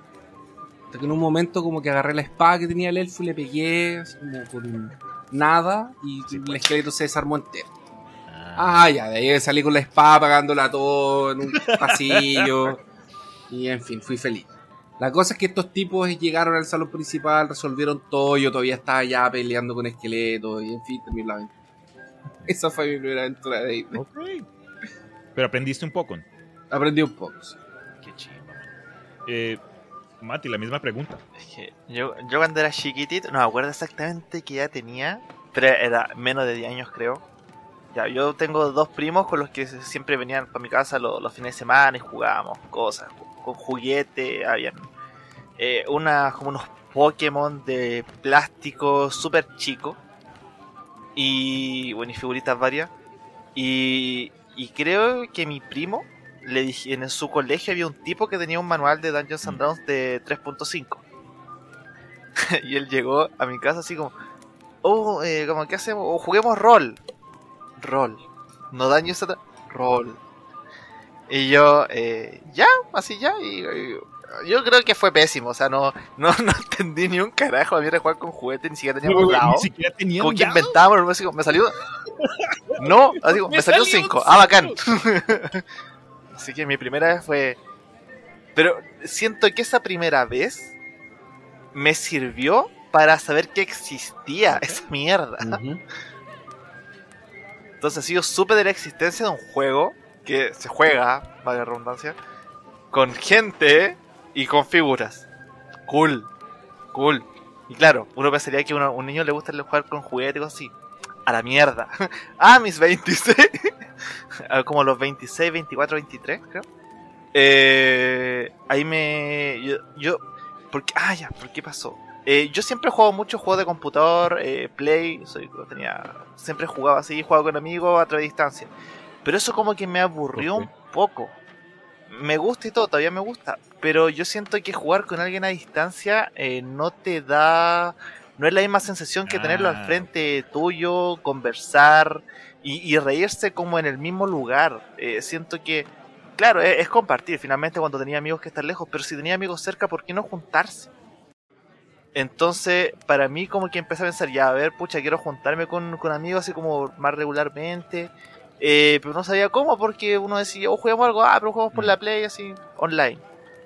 Eh, dije, ya, voy a, jugar, voy a comprar un juego de mesa. Claro. Así, ¿Qué juego de mesa comprar? Porque para mí era como Clue y Monopoly. Maldito monopolio. porque ahora, como- porque estamos hablando que, no sé, de aquí de 2015, 2010, no, 2010 muy temprano. No, pero como de 2010 para acá, 2013, los juegos de mesa han ido ganando espacio y terreno. Es que de hecho una, es una tendencia, como a a- no sé si a nivel mundial, pero al menos acá en Chile como a nivel país. Así que además que mundial, porque Sí. si pasa allá también, eh, es mundial.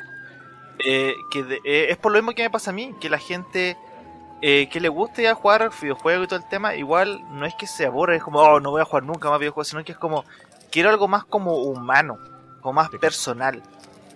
Eh, no sé exactamente qué palabra podría ser, pero quiero compartir con otros seres humanos que igual respiren como yo. Sí. Entonces, eh, eso es lo que la gente está haciendo ahora, pa- porque es claro, está aumentando el consumo de juegos de mesa. Que antes era de súper de nicho, o sea, nadie jugaba mucho un juego de mesa, nadie se reunía. a- oye, Ya. juntémonos bien en la noche a jugar juegos de mesa. ¿Quién, er- quién, er- quién haría Sí. eso? Yo. Entonces. Y eh, ahora ya no es nerd, sino que ahora sí. ya es una cosa que Sí, la gente lo entiende como un ejercicio casi que mental, una cosa así como divertida. Un ejercicio social no también. es algo fome, es un ejercicio social. Sí, social, totalmente. el, el- el juego que ya no es esa cosa fome, competitiva, pesada, sino Sí. divertido. Sí. Sí, es que, es que claro, el tema nerd, antes por ejemplo estaba como mal visto, así, oye, qué nerd, tus gustos, qué onda. Pero ahora todo se ha puesto mucho más de moda. Ahora ya la, la gente que era como más geek y cosas así, que me da risa porque yo tengo amigos que me dicen como, oye, pero como que suena despectivo decir nerd. Puta, a mí me, gusta yo decir, bueno, yo soy nerd, pero el, el, el, el tipo de la percepción que tenemos de nerd es como la que está errónea de una persona con gustos diferentes solamente y, y son gustos súper entretenidos y puede hacer perfectamente lo que los demás también hacen, pero simplemente también le gusta hacer otras cosas. Eh, y todo yo siento en lo personal que se masificó por cosas que se atribuían como a esa cultura, como Marvel, las películas de DC, que antes, claro, o sea, uh, ¿qué- ¿cómo te gusta leer cómics? ¿Qué, qué fome ha sido? ¿Por qué Claro. no estáis haciendo otras cosas? ¿Cómo no tienes Y niños? empezaron a salir ¿Cómo no estás películas y, y fueron... ¿Perdón? Claro. Es como, ¿cómo, cómo no? ¿Por, por qué, por qué te gusta? Uy, pero las películas, oh, pero son entretenidas estas películas. Vamos a verla al cine. Entonces, claro, pues ahí empezó gente y- yendo disfra- disfrazada a ver películas. Y fue todo un boom comercial. Entonces, y des- después, de hecho, acá llegué a Dungeons and Dragons. Yo vi Stranger Things, la primera temporada. Y claro, la parte jugando, estos niños jugando en el sótano con una figura y tirando dados, oh, tira bola de fuego y etcétera. Yo, yo me acordaba, tenía la, la sensación de que eso en algún punto yo hice algo así. Muy lejano en la práctica, pero en algún punto hice algo así. Y le hablé a mi, le hablé a mi, a mi primo con el que jugábamos, le dije, oye, ¿sabéis que quería como que nos juntáramos así un grupo como para jugar algo, un juego de mesa? Y estaba pensando en este juego que apareció en Stranger Things, el Dungeons and Dragons. Creo que nosotros jugamos una vez algo similar, ¿cierto? Y me dijo, sí, pues sí, una vez jugamos eso. Y yo como, oh, a ver, como, cuéntame un poco más de eso. Y ahí empezó a decir como que ahora está la quinta edición y, bla bla bla, que está la, gratuita. Y, y yo le hablé a, mi pareja ese momento y me dijo así, oh, yo quiero hacer una Noma. Y yo como, puta ya, pero en la, en la caja pirateada, en la caja de internet, eh, ya vienen los personajes ya como prehechos. Claro, entonces, y me dijo, no, yo quiero hacer una Noma. Y yo como, El primer problema. Haré. Haré- tuve que leerme todo el puto manual para tener una noma. Literalmente me hice eso. Me tuve que leer todo el manual como para darle. eh, porque yo, claro, yo quería que ellos jugaran con ganas. Entonces, si ella quiere hacer una noma, vas a hacer una noma. Y, o sea, y yo me tuve que investigar todo para hacer que ella fuera una, una, una noma. así. Y que- de ahí que quería ser una, una exploradora con una osa de mascota y. Toma. El tema es que todos lo pasemos bien. Entonces ahí a, todos mi- a todos los jugadores que nos juntamos en ese momento, que eran amigos, primos, que fue para un cumpleaños mío, así que los tenía todos jodidos. Era como tienen que ir a mi casa. Sí, porque mi cumpleaños. Feliz cumpleaños Sí. a mí. Era como Feliz que se cumpleaños jodan. a mí. Exacto. Así que tomé la, la mejor decisión. Y todos jugamos, y todos jugamos. A uno le gustó más, a otro le gustó menos, obviamente. Pero hubo un grupo que se quedó. Mis primos, desde ese momento, ha- han estado hasta ahora. Y, llamo una campaña larga, como dije, de más de dos años. Entonces ahí pasó el tema de que eh, mis primos, por ejemplo, trajeron a, a respectivos amigos de ellos.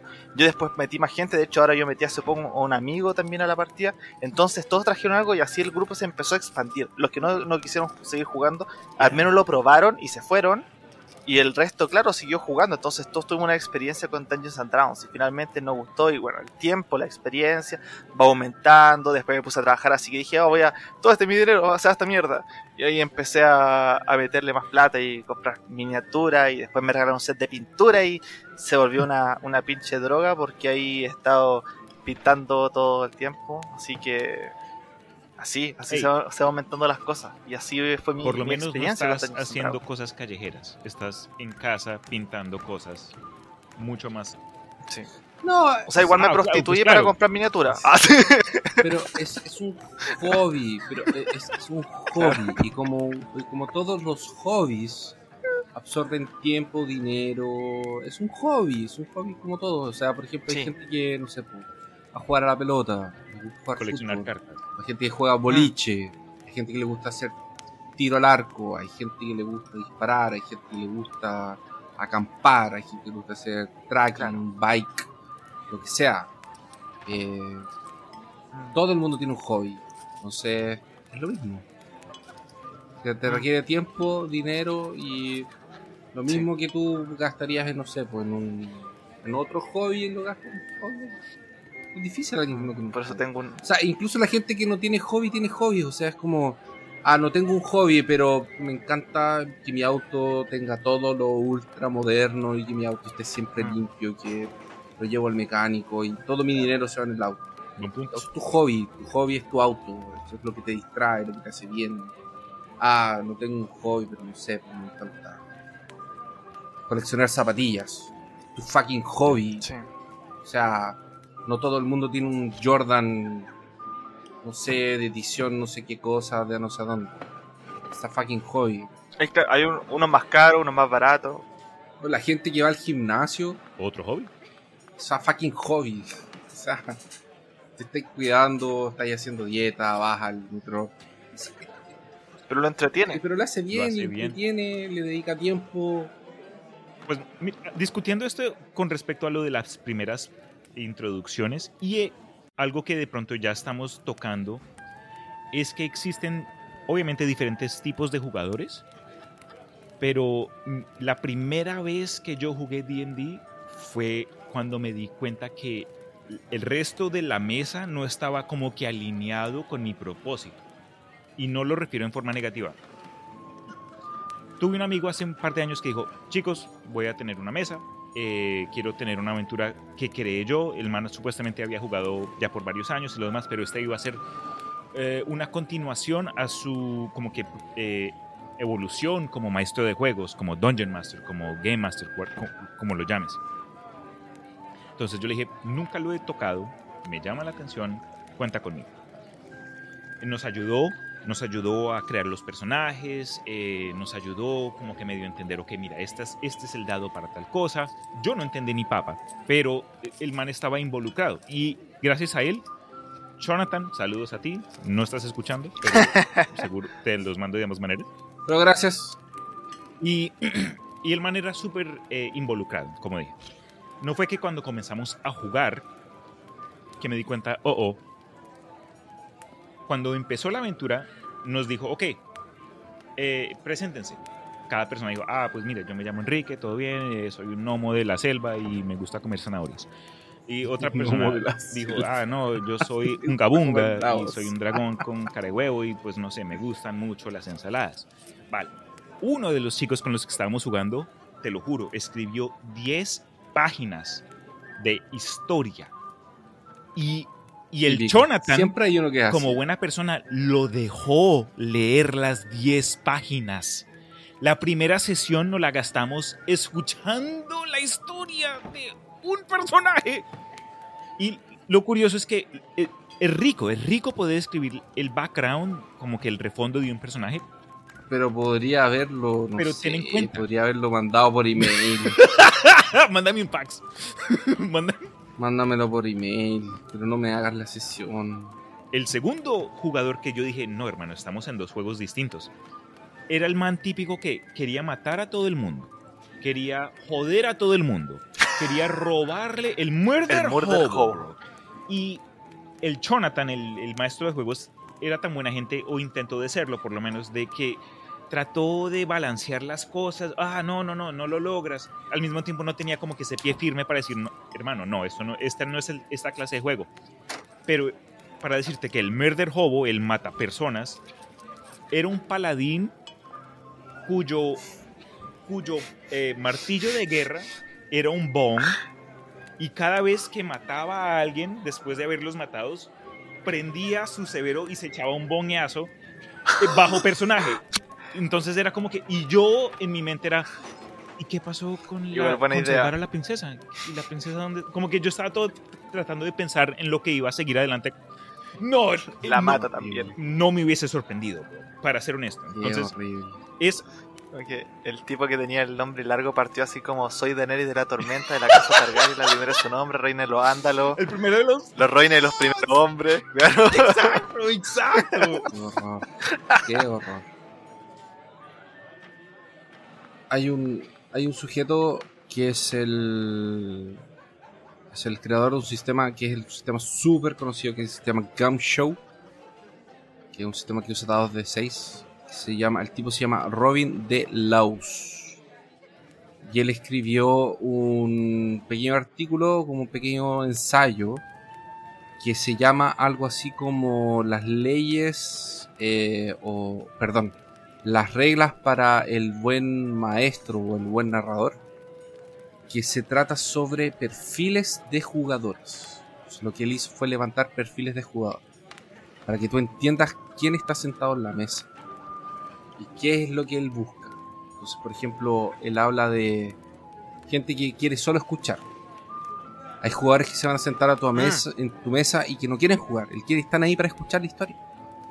Para participar escuchando. Suena raro, pero, Pero es verdad, hay. gente que quiere estar sentado ahí y escuchar qué es lo que está pasando. Hay gente que está ahí y que quiere ser el jugador overpower. Que lo que le Ah. interesa es buscar las mejores y más fuertes combinaciones para crear el personaje más fuerte que pueda.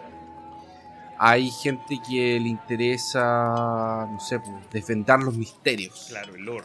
Hay gente que le interesa interpretar. Hay gente que le interesa. eh, en fin. Entonces, dependiendo de qué es lo que la persona busca, es lo que. La forma en la que él, él te da algunos consejos como para poder eh, eh, lidar con, con cada persona, tratar con, con cada persona en la mesa. O sea, y realmente es súper. O sea, por ejemplo, eh, ya es difícil armar un grupo que quiera jugar rol, generalmente. Mm, Y la Que constancia. sean constantes. Entonces, y más cuando tú, por ejemplo, quieres jugar una campaña grande. O sea, eh, yo agarré una campaña ahora, una campaña súper larga de Call of Cthulhu, que se llama Las Máscaras de Nyarlathotep. Y estoy pensando en- quiero masterearla, pero. Ah, no sé si la voy, la voy a masterear. Eh, pero bueno, de nuevo, se los dejo ahí para que lo busquen. El tipo se llama Robin de Laus, como Laus como leyes. Robin de Laus. Y eso. Ahí, No Robin Hood. no Robin Hood. No Robin Williams. Ok. No Robin Williams. No, pero con eso dicho, entonces yo sé que ya estamos al final de la conversación.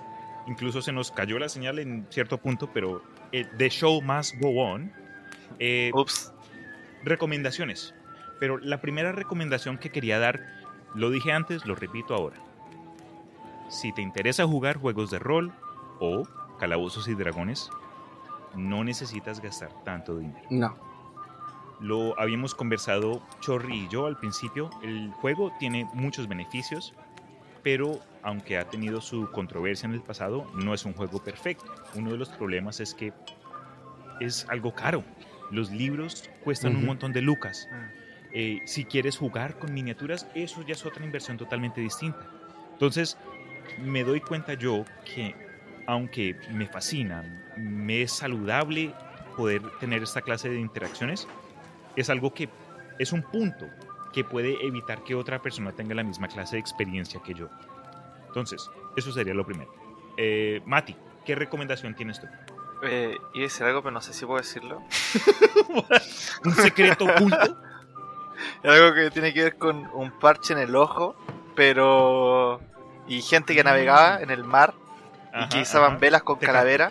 Por ahí va. Aunque tener libros físicos es, es muy choro. Pero eso es como más como. casi como una colección. Claro. Yo, por ejemplo, tengo libros físicos. Bueno, el que tengo es como tapa alternativa porque es bonito y todo. Y, pero hay contenido que está con parche en el ojo que se puede adquirir. Ah, ahora, como eh, recomendación para los jugadores, sobre todo un jugador nuevo, la comunicación, como en todo aspecto de nuestra vida, es importantísima.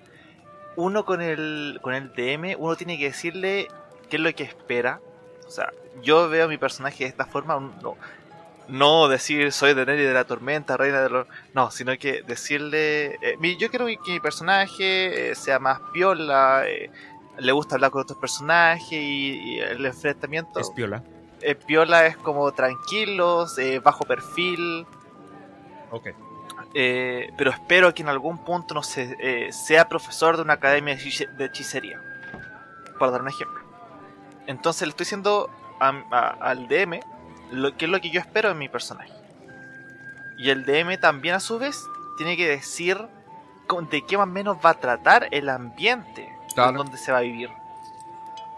Por ejemplo, a mí personalmente, y que aún no lo hago en esta campaña, pero ya estoy teniendo ideas para a fin de año tal vez darle a la próxima campaña. Yo soy muy fanático de la fantasía oscura. Entonces yo quiero que mis mundos sean de fantasía oscura. Yo no tengo nada que ver. Yo sé que eh, Christopher me va a querer pegar. Pero el Señor de los Anillos me gusta y todo. Pero prefiero eh, más un mundo como de Game of Thrones. De Jorge R. de Fuego. Igual, el Chorri y yo estamos en las mismas. Ahí ya tenemos. Entonces, prefiero un mundo así porque es más oscuro. Pero váyanse a la segunda edad. Me, gusta ese. No importa, a mí me gusta Canción de Fuego. Entonces, eh, hay que ser la comunicación, o sea, yo como DM, esto que sea mis jugadores, como el mundo creo que mis jugadores también me digan qué cosas se pueden meter y qué no en el mundo. Porque igual hay temas personales que uno puede tener, que son como las tarjetas negras, como no puedes tocar este tema en tu mundo. Por ejemplo, yo no puedo ver, ejemplo, yo no puedo ver maltrato animal en mi mundo. Entonces yo tengo que tener claro que los demás jugadores no pueden tocar nada que ver con maltrato animal o si no, vetados. Por ejemplo, hay gente que pone esas reglas o sea, yo como DM y jugadores también, ¿sí? hay, porque finalmente es un, juego, o sea, a pesar de todo el tema es un juego. Y un juego debe ser entretenido. Y hay gente que... Eh, hay, hay gente muy simpática en esto, pero también hay gente que es complicada lidiar con ello. O sea, hay de todo en esta... En, todo. Mira, en referencia a ese, como que tocando la, la parte de lo que acabas de mencionar, lo que iba a decir yo como segunda recomendación es eso mismo. Solo porque tienes amigos de toda la vida no significa que son buenos para jugar calabozos y dragones con ellos. Y no digo esto de forma eh, negativa o para decir que tus amigos no, son buenos para ello, sino que cada uno de nosotros tenemos una, no sé, un punto o un ángulo de cosas que nos entretiene por distintas razones. Dejémoslo de esa forma. Puede que conozcas a alguien que diga, ah, me gustó mucho eh, el, Black Cauldron de Disney. Creo que le va a gustar jugar Calabozos y Dragones, pero de pronto a esta persona le interesa mucho el concepto de exploración, de írselas y dárselas solo. No le importa el grupo, él es solo el, el héroe y tú y los demás del resto del grupo están tratando de organizar con el maestro de juego, saber, ok, cómo seguimos adelante con la historia. Puede que esta persona no sea alguien con la que necesites jugar, entonces es, es bueno tener en cuenta que, ok, me gusta el juego, pero hay quienes que pronto lo juegan de otra forma. Mi, mejor amigo, de hecho, eh, no juego Dungeons Dragons con él. Exacto. Yo mi mejor amigo. Porque uno, uno los conoce y, reconoce que, ok, sería chévere compartir esta experiencia, pero él lo haría por distintas razones que de pronto hasta mm. lo arruinarían para mí y para el resto del grupo. Pero en fin, esa era la segunda recomendación. Mm. Pasando el batón a Chris, yo sé que has jugado un montón de Call of Cthulhu, entre otras otras cosas, pero en general, alguien que le llame la atención los juegos de rol, ¿qué, qué, qué dirías tú? Busquen una mesa. Busquen una mesa. Busquen a alguien de confianza y una mesa. Alguien, alguien que les haga un juego introductorio. Del sistema que, de un sistema de algo que les, les llame la atención. O sea, busquen a alguien que. Hay, yo he visto grupos de gente que. eh, en- en grupos de Facebook. Hola, me interesa jugar rol, nunca he jugado nada. Ah, claro, ven aquí, aquí hay una mesa, estoy empezando una mesa, intégrate. Vean si se sienten cómodos, vean si. o cómodas, vean si está todo bien, si no hay cosas. Y, y nadie los obliga a, o las obliga a quedarse hasta el final. eh, Mm. Hacer algo que no. que no los va a hacer sentirse bien. Ya, Eso, básicamente. Pues una acotaciones pequeñitas, eh, que esto puede ser utilidad pública.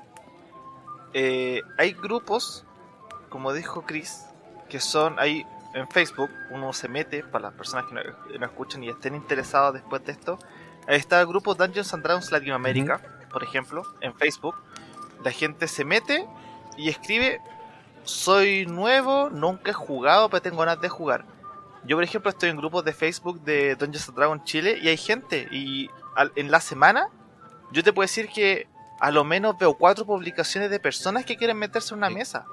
O sea, no es difícil, no es imposible para nada. Uno se mete ahí y las personas dicen, no sé, oh, tengo, mira, yo tengo una mesa armada de, desde las 7 de la tarde hasta las 10 de la noche. Todos los jueves, por ejemplo. Y ahí, bueno, depende de los tiempos de uno, las ganas, etcétera. Eh, pero está la posibilidad de ahí de llegar y meterse a la mesa. O sea, se puede, no es imposible, no hay, no hay que pagar, no hay que tener dinero para comprar algo. Eh, eso son solo cosas No extra, hay muchas aplicaciones no gratuitas. ser, También. eh, eh, físico, También. puede ser en remoto. puede ser Discord, tenemos muchas facilidades con temas tecnológicos. Hay una aplicación que es eh, Simple Dice en la Play Store, en, que uno pone un dado, simplemente le, le pone roll, tira el dado y le sale un número. Es gratuito, De ver. ¿sí? Entonces, ha- hay muchas opciones. Y también hay, hay canales en YouTube, et- etcétera, para que la gente, si es que está interesada después de esto, así como para probarlo. Ujú. Véanlo como un juego más, un, un juego de mesa, véanlo fuera lo que es Club, lo que es Monopoly. Eh, probemos algo diferente y tal vez les quede gustando, tal vez no, pero si al menos si es no, al menos pueden decir que lo probaron. Claro, sí, sí, sí. Me gusta, me gusta esa idea y esa forma de pensar también. Pero bueno chicos, ya para brindarle fin a, a este segmento de recomendaciones, lo último que quería presentar, la verdad, es como un resumen o una combinación de todos estos otros puntos que hemos presentado hasta, hasta ahora. Y es a lo, a lo que se llama la sesión cero. ¿Qué es una sesión cero? Me preguntarán. Esta simplemente es una reunión donde todos los participantes de una campaña larga, o sea, un one shot corto de, de- una sola reunión, puedan entrar y expresar qué es lo que buscan para evitar perderse el tiempo. Aquí en una sesión cero es donde un personaje puede llegar y decir, ah, mira, yo tengo esta idea como que de, no sé, un, eh, un mago al estilo Harry Potter, pero entonces de pronto el, el setting de la campaña que todo el mundo, que, que el resto del grupo está buscando, que de pronto está bajo tierra, no, no, no encajen bien. O no sé, tienes una idea de un personaje que se especialice en hielo, la manipulación del hielo, pero la aventura va a ocurrir en un desierto donde no va a haber presencia de tal elemento.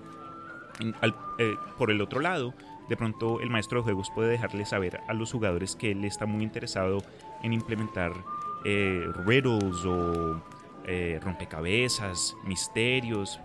Y, si los aventureros la verdad solo están buscando algo más lineal, más, más fácil, con menos proceso mental, eh, pueden evitar ser eh, un, un- un compromiso de meses o semanas que la verdad no, no va a retener su atención. Porque, en mi opinión, no hay nada más feo que uno, o como jugador o maestro de juegos, invertirle tiempo eh, y esfuerzo a una clase de historia de este tipo solo para que cuando nos reunamos todos alguien de pronto se la pase distraído o, se le note eh, como que ese, ese separo.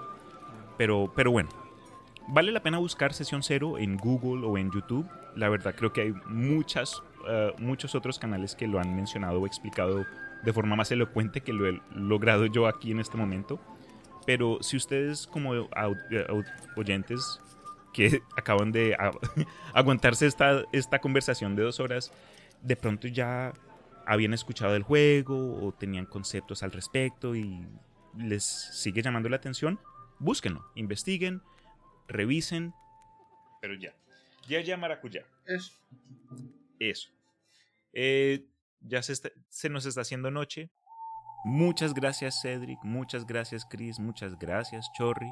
Yo sé que es viernes, pudimos estar ahí comiendo pizza, tomando cervecita fresca lo que sea, pero Chorri, para tu primera experiencia con respecto al Imaginarium. Gracias por compartir esto con nosotros. Si alguien está interesado de pronto en tu arte o en encontrarte de forma digital, ¿por dónde lo harían? Ah, por Instagram eh, me gusta pintar miniatura, igual son un poquito como cosas varias, pero el éxito es miniatura. Así que sería eh, Don Chorrillana en, en Instagram. Así, creo que está como tal cual creo que es Don Chorrillana. ¿En OnlyFans también? Ni siquiera me lo sé.